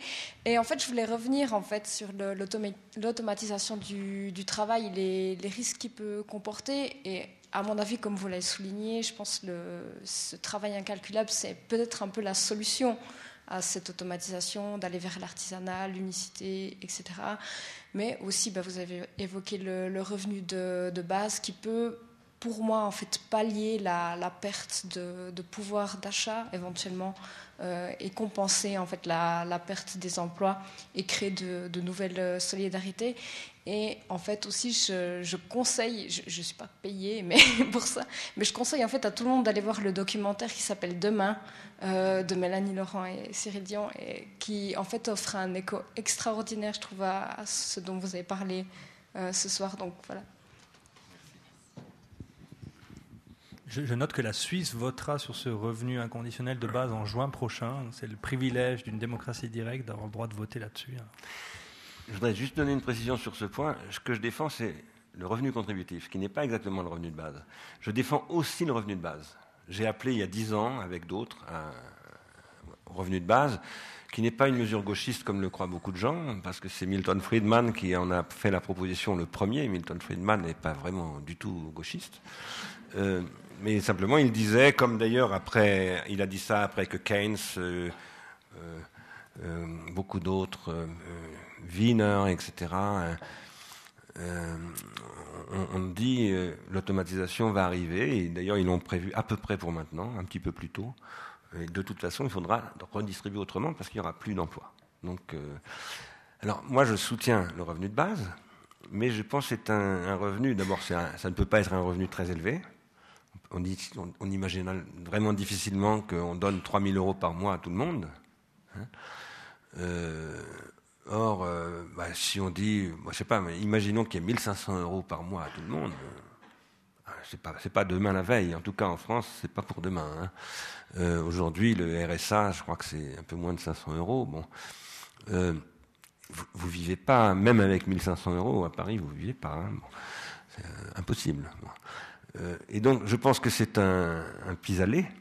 Mais je, par ailleurs, moi, je pense que l'économie, c'est un système dynamique un système dynamique doit reposer sur des principes dynamiques. C'est-à-dire qu'il faut qu'il y ait de la valorisation des différences. Il faut que des gens puissent gagner plus d'argent que d'autres. Je suis, quand je dis ça, je suis tout à fait pour la justice sociale, mais je pense qu'il est juste que des gens gagnent plus d'argent que d'autres. C'est tout à fait juste. Après, qu'ils gagnent 10 000 fois plus d'argent que d'autres, non. Ça, c'est pas juste du tout. C'est ce qui se passe aujourd'hui. Il y a certaines personnes qui gagnent 10 000 fois plus que d'autres.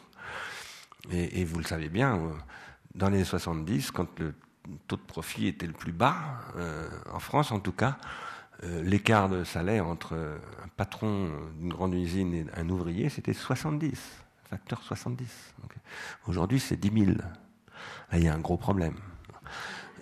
alors, voilà, je, voulais insister sur ce point. Je suis d'accord avec vous, mais le revenu contributif, c'est une, démarche. Voilà, je connais des gens, moi, qui sont des intermittents, qui gagnent 10 000 euros par mois en allocation de chômage.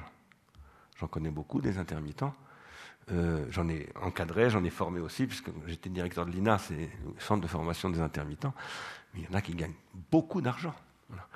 Et, euh, étant donné qu'ils ont droit à ce régime, s'ils ont gagné 15 000 euros pendant trois mois, ils peuvent demander 70% de 15 000 euros les, les 10 mois suivants. Et, euh, et c'est tout à fait euh, dynamique. Maintenant, très peu d'intermittents gagnent 15 000 euros par mois. Hein. Ils ne sont pas légion. Peut-être une question sur le savoir que vous avez évoqué, euh, notamment dans cette opposition entre employés et, euh, employés et travailleurs, le travailleur étant celui qui détient des savoirs. Euh, peut-être est-ce qu'on peut préciser le savoir parce que il y a aussi une vaste réflexion sur les savoirs dispensés dans les universités, notamment avec l'idée d'une applicabilité. Il faut que les savoirs servent l'économie et là, il y a aussi un enjeu, je pense qu'il faut, il faut peut-être préciser de quel savoir on parle, parce que, euh, bien évidemment, qu'il faut euh, nourrir une économie, etc., mais euh, il y a un risque d'appauvrissement des savoirs s'ils sont dirigés, alors pas, alors pas à la bifurcation, mais à la ligne droite. Est-ce que vous pouvez en dire un mot précisé? Absolument, ça c'est une question fondamentale, dont j'ai d'ailleurs parlé une fois où j'étais venu en Suisse avec quelqu'un qui dirige une école qui forme des ingénieurs mécanique, puisqu'il y a ici beaucoup de sous-traitants qui travaillent pour l'automobile. Et il me disait, j'avais un peu parlé de cette question de la polarisation des métiers, et il m'avait dit, mais nous, on a des ingénieurs qui, qui, ne savent plus ce qui se passe dans les boîtes noires. Et, c'est un vrai problème. Euh, en réalité, dans une université, en principe, on transmet des savoirs et des compétences. Dans les écoles d'ingénieurs, on transmet des compétences, beaucoup de compétences, la méthodologie. J'enseigne à l'université de Compiègne, donc euh, je connais bien ça. Euh, mais on enseigne aussi des savoirs. C'est-à-dire qu'un bon ingénieur en mécanique, c'est un physicien. Un bon ingénieur en agroalimentaire, c'est un biologiste, etc. etc. Euh, aujourd'hui, on transmet de moins en moins de savoir, de plus en plus de compétences. Et qu'est-ce que c'est que la compétence? C'est la compétence d'adaptation au poste, en fait. Le poste n'étant pas simplement le poste sur telle machine ou telle, mais c'est aussi le milieu euh, professionnel, euh, etc. Mais c'est l'adaptation au milieu, si vous voulez, dont le poste peut être un milieu très étroit pour un, ouvrier posté qui est à la chaîne, euh, si c'est le manager lui-même, hein, le, boss qui est recruté par des, par des actionnaires, eh ben on va lui demander des compétences pour s'adapter aux actionnaires en fait. C'est-à-dire dire oui, je, licencie 1000 personnes à cet endroit-là, etc. Optimiser au maximum la rentabilité, même s'il sait que peut-être qu'un échange de 2-3 ans, c'est peut-être pas forcément très bon pour la boîte, mais c'est pas très grave puisque l'actionnaire sera reparti entre-temps. Hein. Ça, c'est aujourd'hui l'actionnariat euh, euh, revolver, hein, qui, euh, voilà, qui rentre, qui sort, qui, qui désingue, et voilà, qui détruit l'économie, à mon avis. Hein. Alors, euh, il y a une grande question de repenser très en profondeur l'éducation, l'université. Et pour tout vous dire, j'avais dit que j'en parlerais, donc je vais le faire maintenant. Je suis en train de, en ce moment de monter avec euh, des industriels, avec le gouvernement français, avec des ministres français, avec une communauté de communes, donc autour de Saint-Denis, euh, un territoire contributif où nous allons expérimenter un revenu contributif et où nous allons développer un réseau contributif. Et d'ailleurs, ça me donne l'occasion de compléter aussi ma réponse à la première question. Euh, moi, je pense que la désautomatisation, euh, parce que c'est ça l'enjeu, la négantropie, c'est ce qui désautomatise un fonctionnement. Pour créer une bifurcation qui permet de créer quelque chose de nouveau, elle suppose l'automatisation. Pour qu'un pianiste euh, dont je parlais tout à l'heure crée une nouvelle interprétation que personne ne va imaginer, la cathédrale engloutie, par exemple, de Georges Debussy. Je dis ça parce que j'ai écouté un jour cette pièce jouée par Arturo Benedetti Michelangeli et c'est inouï comment il le joue. Eh bien, il faut que le pianiste se soit totalement automatisé lui-même. C'est-à-dire qu'il faut qu'il se soit intégralement soumis aux automatismes du piano. Et qu'il, soit qu'il soit devenu son piano. C'est ça, un violoniste, un pianiste. Et un chef d'orchestre, il est son orchestre. c'est quelque chose d'inouï. J'ai travaillé beaucoup avec les musiciens pendant cinq ans, et c'est quelque chose d'absolument fabuleux de voir à quel point un musicien est capable de faire ça. Mais en fait, n'importe quel médecin, un chirurgien, un pilote de course, un dribbleur, Zidane, je ne sais pas quoi, c'est quelqu'un. Et un archiviste aussi. C'est quelqu'un qui a intériorisé des automatismes et qui, à un moment donné, est capable de désautomatiser. Et là, on s'est dit, oh là là, ça, change l'archivistique, change la, conduite automobile, change le football, il change les maths, il change la médecine, il change l'éducation des enfants, ou elle change, etc. Et donc, ça, c'est du savoir, c'est pas de la compétence. Aujourd'hui, il faut repenser les savoirs. D'abord, il faut refaire des savoirs. Les savoir-vivre, je ne le dis pas au sens des vieux crétins que je suis en train de devenir, parce que j'ai l'âge de la retraite presque. Donc, euh, mais, et on devient, quand, on devient vieux. Euh, mais je le dis au sens où j'essaye moi de dire, le savoir, c'est pas simplement le savoir académique, c'est pas simplement le savoir philosophique, c'est aussi le savoir vivre. Comme les philosophes grecs, c'est ce que dit Pierre Hadot, ils enseignaient d'abord comment vivre dans toutes les conditions même dans les pires conditions du Bangladesh. Comment vivre? Et bien, ce que dit Amartya Sen, ils savent vivre tellement bien qu'ils vivent mieux que les gens à Harlem. Ça, ça s'enseigne, mais ça ne s'enseigne plus dans nos sociétés, parce que le marketing a complètement court-circuité ça, par exemple. Euh, et à l'université, effectivement, on est arrivé, à l'université, les grandes écoles, disons le système académique euh, supérieur, on est arrivé à un dispositif qui n'enseigne plus du tout du savoir enseigne des compétences la plupart du temps, y compris en philosophie. Hein. On vous enseigne comment briller avec l'histoire de Hegel, etc. Mais quant à être un philosophe, ça reste à démontrer. Voilà. Moi, je connais plein, j'ai plein de collègues qui sont des super spécialistes. ils connaissent tout hein, sur euh, Hegel, Schopenhauer, ils connaissent absolument tout. Ils sont, ce sont des vrais virtuoses. Mais qu'est-ce qu'ils désautomatisent là-dedans? Je ne suis pas sûr que produisent grand-chose. Il faut repenser tout cela. Et c'est l'objectif de Pleine Commune aussi. Nous créons trois chaires. Et des chaires dans lesquelles nous, allons développer ce que nous appelons de la recherche contributive. Par exemple, nous allons accueillir des thésards. Nous démarrons avec 20 thésards. Et ces thésards, ils n'auront pas leur allocation de recherche s'ils ne travaillent pas avec les habitants du territoire. Quel que soit le sujet. De philo, de médecine. Il faut qu'ils travaillent avec les habitants du territoire. Il faut qu'ils trouvent une manière d'intéresser les habitants du territoire. Sinon, ils perdent leurs allocations. Et pour ça, nous développons des technologies avec des automatismes, des algorithmes, pour partager avec les habitants du savoir, pour créer ce que nous appelons des réseaux contributifs. C'est Orange, l'entreprise Orange avec laquelle on va développer ça. Et aussi pour développer de la démocratie contributive. Je ne dis pas participatif parce qu'en France, Madame Royal s'est approprié cette expression. Et du coup, plus personne ne croit à la démocratie participative. Donc, euh, je dis la démocratie contributive. En plus, c'est homogène avec euh, avec euh, l'économie contributive que nous développons, avec le revenu contributif. Et en fait, tout ça forme un tout, une solidarité organique. C'est ce que Durkheim appelait comme ça. Je vous recommande de lire le livre de Durkheim pour toutes les questions que nous avons parlé sur la division du travail, qui est un livre extrêmement important pour toutes les questions. Ça se lit très bien, Durkheim, c'est extrêmement clair. Ça vaut le coup, c'est long, ça fait 300 ou 400 pages. Vous faites comme moi, moi tous les matins, je lis trois pages de Frédéric Lordon en ce moment il faut en lire tous les jours un petit peu. Vous n'avez pas besoin d'en lire 50 pages. Dans la baignoire, c'est génial. Et si vous en lisez tous les jours, vous activez, vous maintenez l'activation des neurones, ce qui fait que eh ben, ça rentre très bien. Et à la fin, vous pouvez parler du bouquin super bien, vous en servez non pas pour briller en société, mais pour le désautomatiser, c'est-à-dire pour utiliser les automatismes du Durkheim pour produire quelque chose à quoi Durkheim n'aurait même pas pensé. mais c'est vrai que ça marche comme ça. Marie-Thérèse Oui, pardon.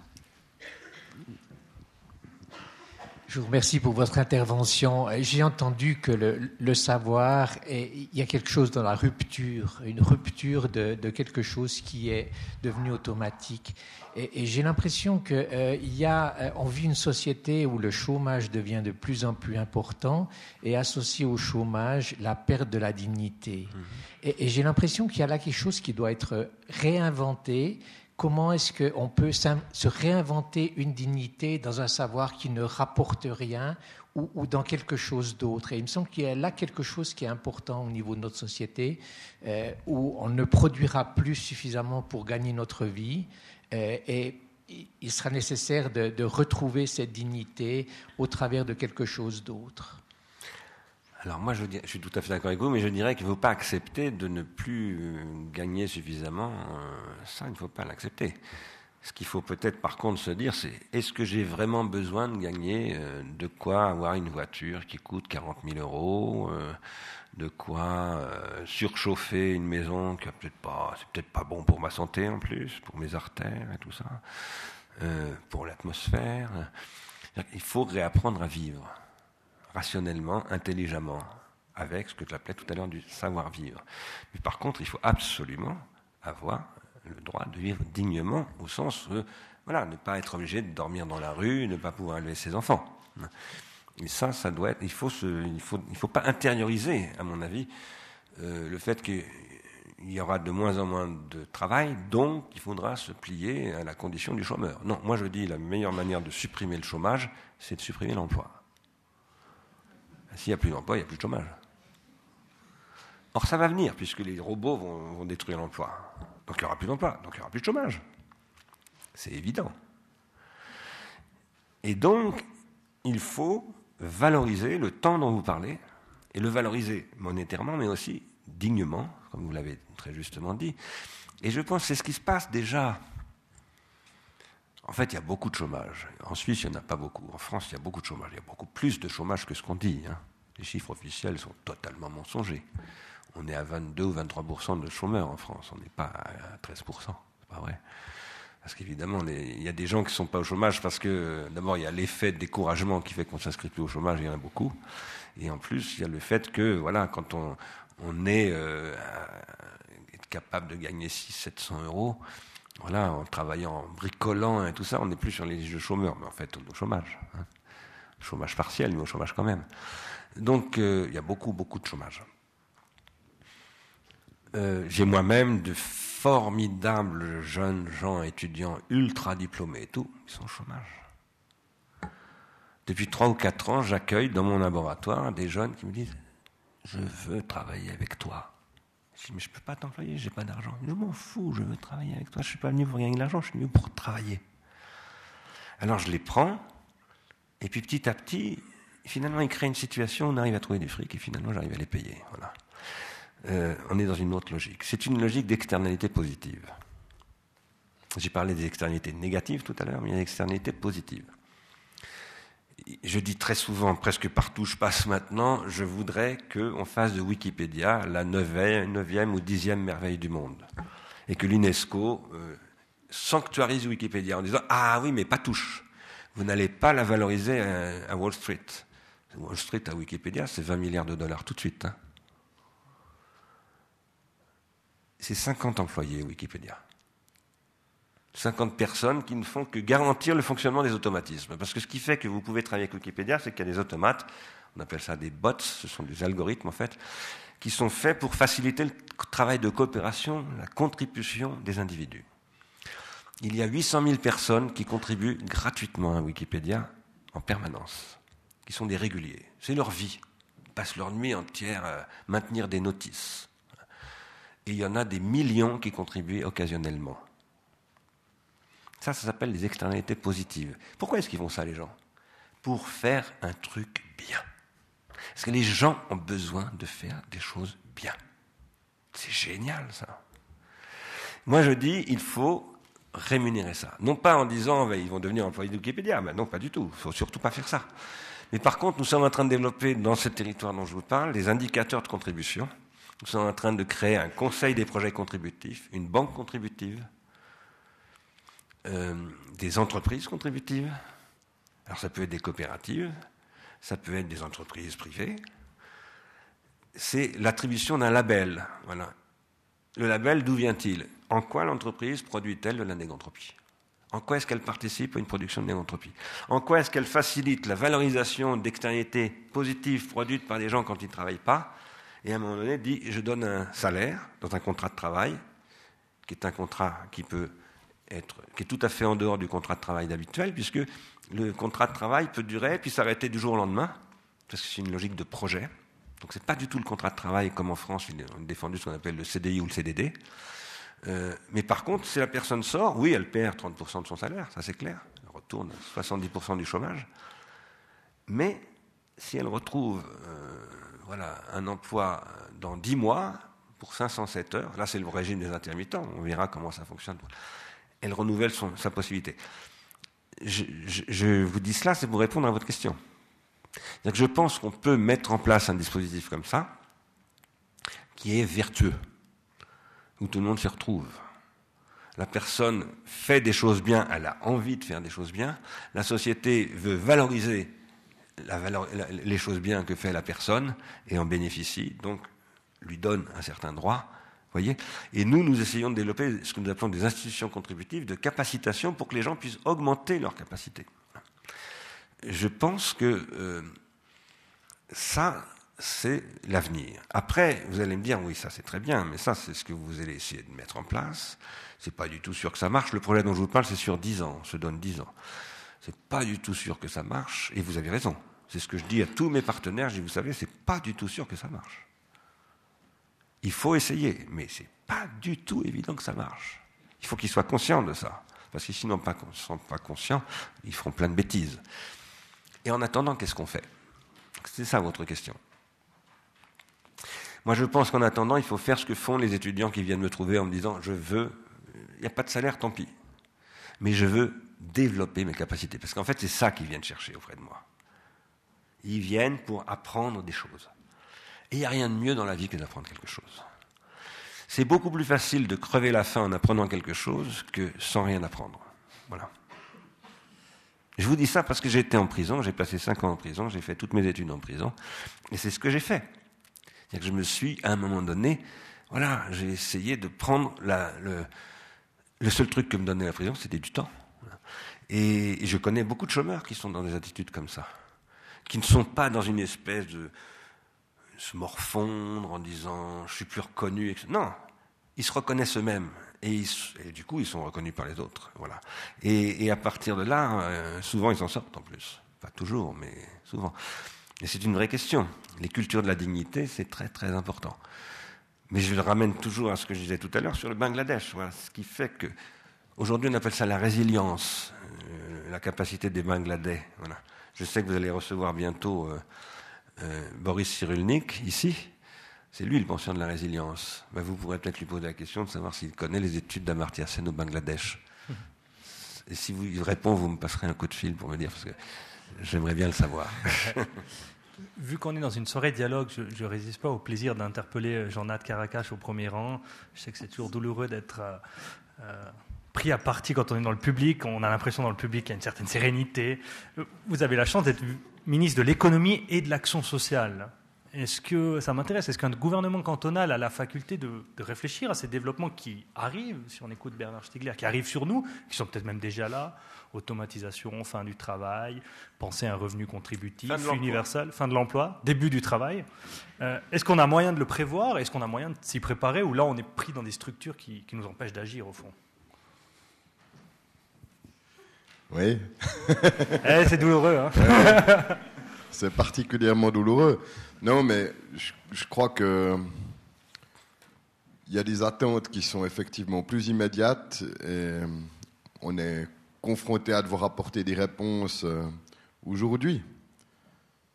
Et une dignité aujourd'hui aux gens qui sont en recherche d'emploi, des perspectives aussi de trouver une place dans une société qui, pour l'instant, euh, offre l'insertion sociale à ceux qui s'insèrent socialement dans un système à travers, ça peut être des contributions euh, au niveau du marché du travail, ça peut être d'autres formes de contributions, mais en tout cas, c'est, c'est, un élément important d'être inséré socialement.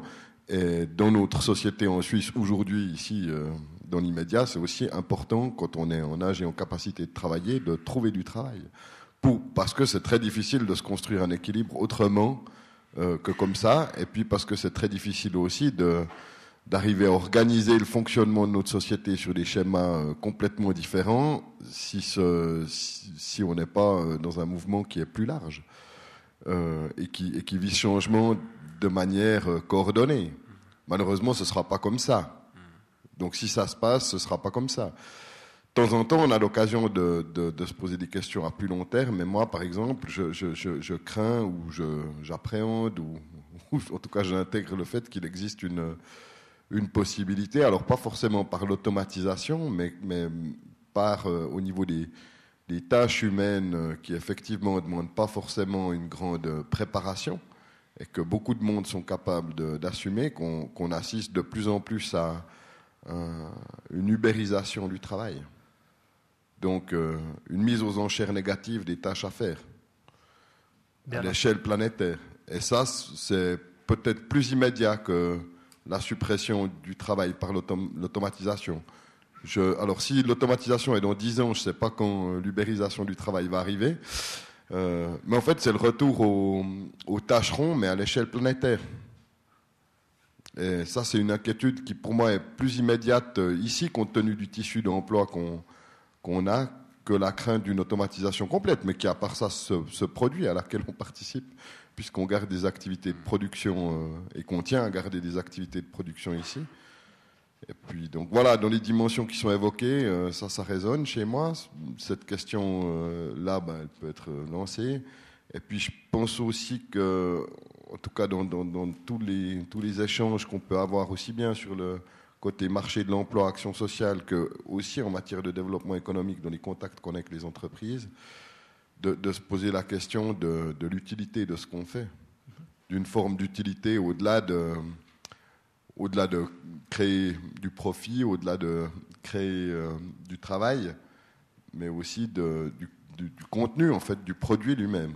Est-ce que, est-ce que lorsqu'on innove, on innove dans une perspective utile pour, euh, pour l'humanité, une perspective qui améliore. Et je crois qu'on a, on a, on a des débats qui, euh, au niveau des contacts avec les entreprises montrent que beaucoup d'entre elles sont, très très soucieuses, pas seulement pour une question d'image ou de marketing, mais parce que les gens qui sont aux commandes se soucient de créer un produit utile qui répond à un besoin d'humanité puis qui contribue euh, ben voilà, à vivre mieux et pas seulement eux à, s'enrichir personnellement. Et ça, pour moi, c'est quelque chose qui me tient beaucoup à cœur. Donc, euh, dans les perspectives, par exemple, pôle d'innovation, un des sous-titres qu'on a, c'est l'innovation au service d'humanité.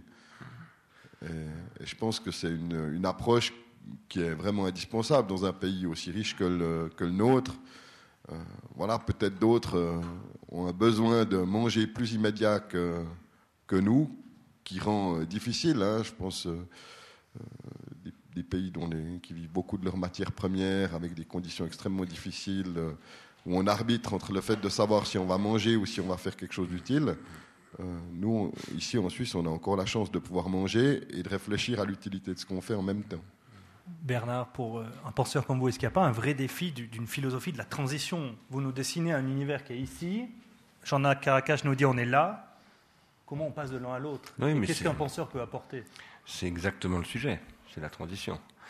Euh, moi, je suis très sensible à ce que vous dites sur l'urgence, hein, euh, la nécessité de répondre aux questions d'aujourd'hui.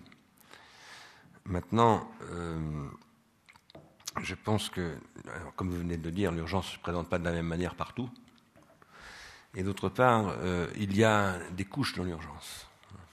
Il y a l'urgence immédiate et l'urgence à moyen terme, si je puis dire. L'urgence à moyen terme, pourquoi? Parce que si vous voulez être présent à moyen terme, c'est maintenant qu'il faut agir. C'est une urgence à moyen terme, pas une urgence pour demain. Ça s'appelle la prospective ou la...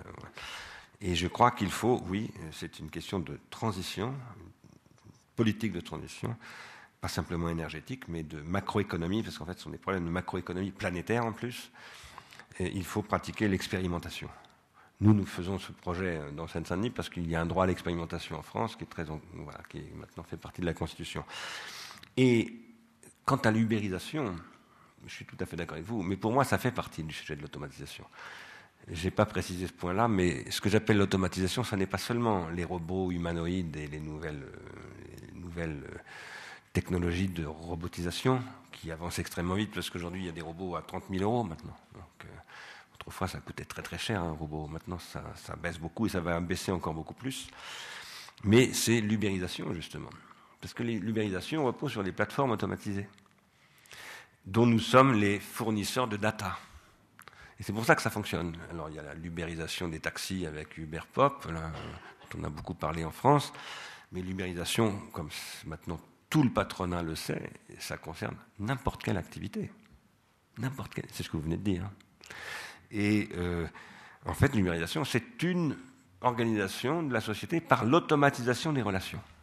Et ça permet de faire ce qu'on appelle de la désintermédiation, donc on court-circuite euh, des hôtels, on court-circuite toutes sortes de gens, on ubérise, et en faisant cela, on produit ce qu'on appelle de la disruption. C'est-à-dire qu'on crée des ruptures de modèles techniques qui court-circuitent le droit, qui court-circuitent la fiscalité, qui court-circuitent, euh, voilà, qui prennent de vitesse qui crée en fait des vides juridiques. Toute la stratégie, je connais vraiment bien ça, je travaille là-dessus. Je suis en train d'écrire un livre qui s'appelle La disruption. Et toute la stratégie de la Silicon Valley, par exemple, c'est comment je vais disrupter les Européens, les Indiens. Les Chinois, ils n'y arrivent pas parce qu'ils ont mis des barrières à l'entrée. Euh, et, et, moi, ce que je dis, c'est qu'il faut que nous produisions une disruption à l'européenne. Parce que l'augmentation de la vitesse de l'innovation, ça, on ne l'empêchera pas. Et je suis un innovateur. Moi, je dirige l'Institut de recherche et d'innovation. Donc je suis pour penser l'innovation. Simplement, l'innovation aujourd'hui n'est pas simplement technologique, elle est sociale, elle est économique, elle est artistique, elle est, très complexe, elle est politique même. Et, par rapport à cela, euh, je pense qu'il faut créer des réseaux. Parce que vous dites, tout seul, on ne peut rien faire. Et c'est vrai. Le 12 février, j'accueille à Saint-Denis un ministre belge qui vient, je ne vais pas donner son nom parce qu'il ne serait peut-être pas content, mais qui vient parce qu'il veut développer un programme comme ça en Belgique. Et je suis en train de travailler avec une ville en, Angleterre, au nord de l'Angleterre, du côté de Newcastle, qui veut développer aussi. Et, et, ces, territoires veulent se mettre en réseau. Pourquoi? Pour créer un réseau européen et commencer à développer en Europe une autre vision que la Silicon Valley non pas contre la Silicon Valley, parce que la Silicon Valley a le droit d'exister. Elle existe un tout petit peu trop. Tout petit peu trop. Les Silicon Valley menacent Peugeot Citroën. Le, projet dont je vous parle en Seine-Saint-Denis, vous pourriez imaginer que ce sont des utopistes euh, qui. Non, ce sont des industriels qui sont venus me chercher en me disant voilà, j'ai organisé un colloque il y a deux ans au Centre Pompidou où j'ai déroulé un peu toutes ces choses. Ils étaient là, ces industriels. Et après, ils m'ont appelé, ils ont dit On était là, mais vous avez raison, tout à fait vrai, c'est exactement ce qui va se passer. Donc, euh, qu'est-ce qu'on va faire? Qu'est-ce qu'on peut faire pour trouver des solutions? Parce que, comme vous le dites, il y a des gens. Euh, n'y a pas que des gens qui veulent uniquement gagner de l'argent à la direction des entreprises. Il y a des gens qui veulent que, ça fonctionne, que la société euh, s'épanouisse. évidemment, ils ont envie de gagner un peu plus d'argent que les autres, et c'est tout à fait leur droit. Moi, ça ne me pose aucun problème mais il y a des gens qui sont soucieux de cette euh, soutenabilité, disons, pas simplement environnementale. Donc voilà, c'est pour ça que je pense qu'il est possible de travailler sur deux plans temporels différents. On n'est pas crédible quand on est n'importe qui, un papa, un chef de laboratoire, un chef d'entreprise, un homme politique, euh, un citoyen tout simplement, si on n'est pas capable de dire, voilà ce que je suis capable de faire à manger à la famille ce soir, voilà comment je paye le loyer demain matin, on n'est pas crédible. Bernard, je regarde vers marie oui. je crois qu'il y a encore une question. D'accord, je m'arrête. Il y en aura encore plusieurs, mais en tout cas une ici. Bonsoir, merci. Euh, comme c'est ma première participation à une conférence euh, du Club 44, je vais juste dire que euh, je suis très heureux, et c'est sûrement trop tard pour m'être décidé, très heureux d'avoir une, telle possibilité, et c'est pas de la flatterie, parce que c'est très intéressant. Maintenant, ma question, c'est pour revenir à, cette recherche de savoir qu'on devrait, qu'on ne devra pas manquer de, profiler pour le futur dans le cadre de cette désautomisation, est-ce que vous ne pensez pas que l'interdisciplinarité est une voie, est une piste pour euh, trouver euh, ce, savoir que l'humain a, en particulier et qu'un robot a, à mon sens, difficilement, c'est de naviguer euh, de manière interdisciplinaire, comme vous l'avez aussi un peu fait ce soir, en puisant des exemples à gauche, à droite dans différents domaines. Et je prendrai l'exemple de ce qui est mon travail aujourd'hui, euh, la protection des données, c'est la CNIL chez vous en France. Et là, on a déjà, non pas des difficultés, mais des efforts à fournir pour allier l'interdisciplinarité technico-juridique, trouver un langage commun, trouver des intérêts communs, et on se rend compte que c'est court. Il y a l'économie de, la, chose, euh, il y a tout ça. Donc il me semble que l'interdisciplinarité est quelque chose dans les savoirs qu'il faudrait cultiver. Et puis dans le panier des, euh, disciplines, il me paraît aussi, et c'est le dernier volet de la question, que l'éthique euh, revêt une importance et devrait mériter une place toute particulière parce qu'au final, qu'on soit technicien ou juriste, c'est l'éthique de la chose qui, finit par compter. Et il me semble que là, il y a une, perte. Par exemple, moi-même, dans, mon cursus, j'ai très peu eu d'approche éthique et d'enseignement à cette discipline, et je le regrette totalement parce que c'est, à mes yeux, central. Marie-Thérèse, est-ce que tu veux rassembler les dernières questions? Euh, Non. Est-ce qu'il y en a encore beaucoup? Peut-être juste pour voir si on dépasse un petit peu l'horaire ou si on commence. Euh, non, on va, je, propose qu'on réponde à la question de monsieur. Alors, je suis évidemment tout à fait d'accord avec ce que vous dites. D'ailleurs, euh, concernant ces thèses dont j'ai parlé tout à l'heure, mais il n'y a pas que des thèses, il y a aussi des Master 2, des post-doctorats, et puis d'autres types d'allocations, y compris le revenu contributif lui-même, en fait, euh, va fonctionner un peu sur ce modèle-là de travailler pas entre, soi. Euh, les allocations de thèse, en tout cas, le critère, c'est qu'elles soient transdisciplinaires. C'est-à-dire qu'il euh, soit inscrit dans le projet du thésard de travailler avec d'autres disciplines, parce que les objets sont devenus transdisciplinaires. Il y a très peu d'objets aujourd'hui industriels euh, modernes, disons, qui ne soient pas euh, constitués par un agrégat de disciplines. Et donc, je suis archi d'accord avec ça, et ça fait partie du, projet de ce que nous appelons la recherche contributive. Quant à l'éthique, je suis aussi tout à fait d'accord, et tout en étant très d'accord également avec un livre de Marc Cugnadi, qui est un philosophe français d'origine hongroise, qui s'appelle euh, La tyrannie des modes de vie, où il montre que vous le connaissez, où il montre comment le marketing a détruit toute éthique, toute mœurs, les mœurs au sens de parce que nous, nous, sommes téléguidés, c'est comme ça qu'il faut vivre, mais nous ne partageons plus rien, on ne reçoit plus ça de, ses parents ou de ses amis, on le reçoit d'une prescription Facebook ou, je ne sais pas quoi, et il faut retrouver le sens du mot éthique. Éthique, en grec, vous le savez, ça vient de ethos. Et l'éthos, ça veut dire le là où je suis. Et, comment est-ce que je suis digne de là où je suis, d'une certaine manière, hein, et pas tout seul, parce que l'éthique, c'est jamais seul. Dans la vision, la version du Protagoras de Platon, l'éthique, c'est lié à la technique. Pourquoi est-ce qu'il faut une éthique? C'est parce que la technique permet de soigner et de tuer. C'est un pharmacone. C'est-à-dire que euh, un, silex taillé, ça me permet de construire une maison, mais ça me permet aussi d'assassiner mon voisin, etc. Et à partir de là, il faut une éthique pour pouvoir pratiquer la technique positivement et pas négativement. Et ça nous ramène finalement à nos discussions de tout à l'heure. Oui, je suis tout à fait d'accord. Une dernière question peut-être pour clore euh, la soirée ici.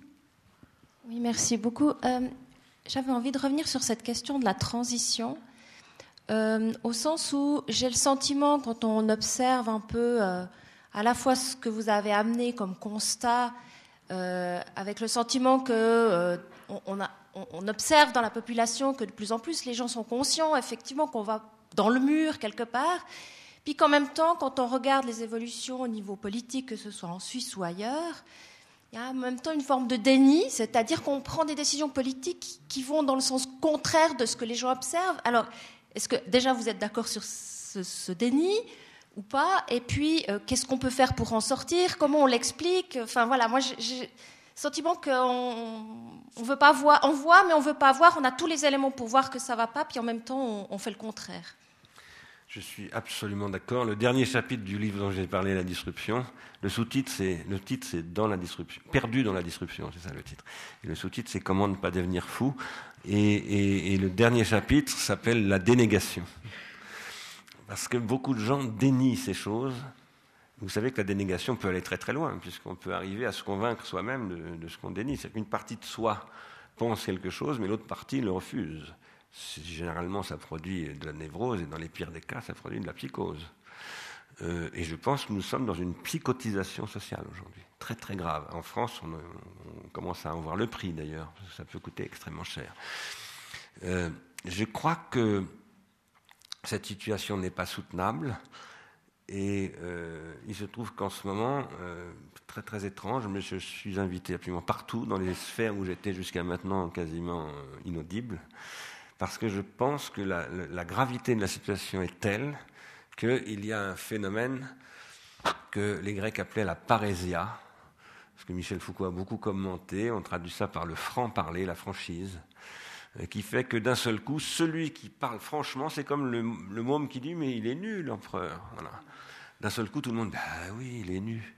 Mais personne ne le voyait, parce qu'il y avait une dénégation, parce que la fable du roi nu, c'est pas une fable où les gens sont menteurs, pas du tout. Ils le voient habillé, le roi, alors qu'il est nu. Ils sont tellement conditionnés, c'est aussi ce que raconte Pascal voilà, sur, euh, sur le pouvoir, hein, la puissance d'aliénation du pouvoir. Ils sont tellement conditionnés que, bien entendu, l'empereur croit qu'il est habillé, et tout le monde croit que l'empereur a raison de croire qu'il est habillé. Et puis l'enfant, lui, qui n'a pas été conditionné, casse tout ça. Nous sommes dans une période comme celle-là. Et c'est une période difficile parce que ces périodes-là sont toujours assez dangereuses, même peuvent être très dangereuses, mais en même temps passionnantes. Et ce sont les périodes de bifurcation. Voilà, ce sont les périodes dans lesquelles quelque chose peut se produire. Après, il faut accepter la franchise. Et Michel Foucault cite, euh, Solon, qui à un moment donné tient un discours euh, aux citoyens, et les citoyens euh, sont au, bord de le tuer. Et il l'accuse d'être fou. Et il répond, on verra qui est fou dans cinq ans. Donc voilà. Merci beaucoup Bernard Sigler. Joanne, tu souhaitais conclure? Je souhaitais conclure sur notre triangle. On a démarré par le triangle, on finit par le triangle. Alors vous l'avez dit, il est intéressant, mais il n'est pas magique. Je pense que c'est un peu ce qu'on prend, en tout cas pour les participants de l'après-midi. On a les bons éléments de réflexion, il s'agit peut-être de les combiner de manière plus conséquente en prenant en compte ce qui vient sur nous, sans attendre de réponse magique de ce triangle. Mais au nom des participants, en tout cas de l'après-midi, je pense que ça enrichit beaucoup nos discussions. Merci pour ça. Merci à Joanne d'avoir euh, fait le lien. C'était, c'était pas évident, des discussions euh, très euh, concrètes et puis une pensée qui nous a emmené un petit peu ailleurs, même si elle est extrêmement connectée. Je crois que je ne vous ai pas raconté d'histoire tout à l'heure en vous annonçant cette capacité de, de Bernard Stiegler à le faire. moi, je remercie tous les participants. Je vous remercie d'avoir été là. J'ai envie de vous, ça, m'encourage de vous entendre à me dire, ben, poursuivons ces réflexions et j'espère que le Club 44 est un lieu de bifurcation, de, de sous des différentes formes. Et j'ai envie de vous, faire un peu de pub pour deux conférences à venir. Une qui, est celle de Nuccio Ordine, je dévoile un peu le programme de février, mais puisqu'on a commencé, continuons. Nuccio Ordine, qui est un, professeur de littérature euh, calabrais, euh, qui s'exprime parfaitement bien en français, il travaille beaucoup à Paris, et il a publié un livre qui s'appelle L'utilité de l'inutile, et c'est cet incalculable. On est en plein dedans, et c'est un, une sorte de manifeste, il l'appelle manifeste, à cultiver cet incalculable, à cultiver l'inutilité et, et euh, il, il, il, a vraiment, il, il, passe à travers les philosophes, les écrivains. Euh, il cite notamment une blague de, de, de, d'un vieux poisson qui croise deux petits poissons et il leur dit alors euh, l'eau est bonne. Et les petits poissons disent oui, oui, comme ça, mais sans rien comprendre. Et puis une fois que le vieux poisson s'en est allé, ils disent, euh, ils parlent de quoi? Et la culture, l'inutile, c'est un peu cette eau dans laquelle on baigne et dont on se rend pas compte. On s'en rend malheureusement compte que le jour où elle, vient à manquer, où l'incalculable vient à, manquer. Ce que vous disiez justement de cette, de notre société qui est la première à, à, à vouloir consciemment, inconsciemment détruire cet euh, incalculable. Voilà. Donc je pense que c'est important. Il cite aussi Italo Calvino qui parle de, de nous sommes dans l'enfer, nous pourrons soit l'accepter, c'est évidemment ce qu'Ars Industrialis refuse, soit cultiver ce qui n'est pas l'enfer dans l'enfer. Alors c'est une vision un peu négative, mais j'espère que là aussi, à travers des soirées comme ça, à travers des pensées euh, avec lesquelles on, vous met en contact, ça permet de cultiver ce qui n'est pas encore l'enfer pour euh, voilà être resté humain. Une autre soirée, alors qui sera plus euh, plus ancrée dans une réalité d'entreprise, c'est celle du 18 février. Qui portera sur les multinationales, responsables ou non, sur aussi en lien avec la, capacité, la, possibilité de, déplacer son siège euh, social ailleurs, dans des endroits où il y a une législation qui est parfois un peu fuyante, un peu moins regardante. On avait parlé avec Alain Denot, qui est un chercheur québécois qui a beaucoup travaillé sur la fiscalité. Il reviendra le 18 février avec d'autres personnes, avec Pierre-Olivier Chave, avec euh, Chantal Payère de Pain prochain, etc. Donc deux dates qui me paraissent vraiment importantes en lien. Je pense que si vous êtes là ce soir, elles peuvent vous intéresser. Donc un coup de pub, mais pas pour voilà, pour cultiver cet incalculable. Merci à tous euh, d'avoir été là cet après-midi, d'avoir été là ce soir. Euh, il y a des exemplaires de la revue du RAM qui sont à votre disposition. Il y a des livres aussi qui sont en vente. Et puis il y a le bar qui est ouvert pour poursuivre les discussions sur l'incalculable. Merci beaucoup à tous.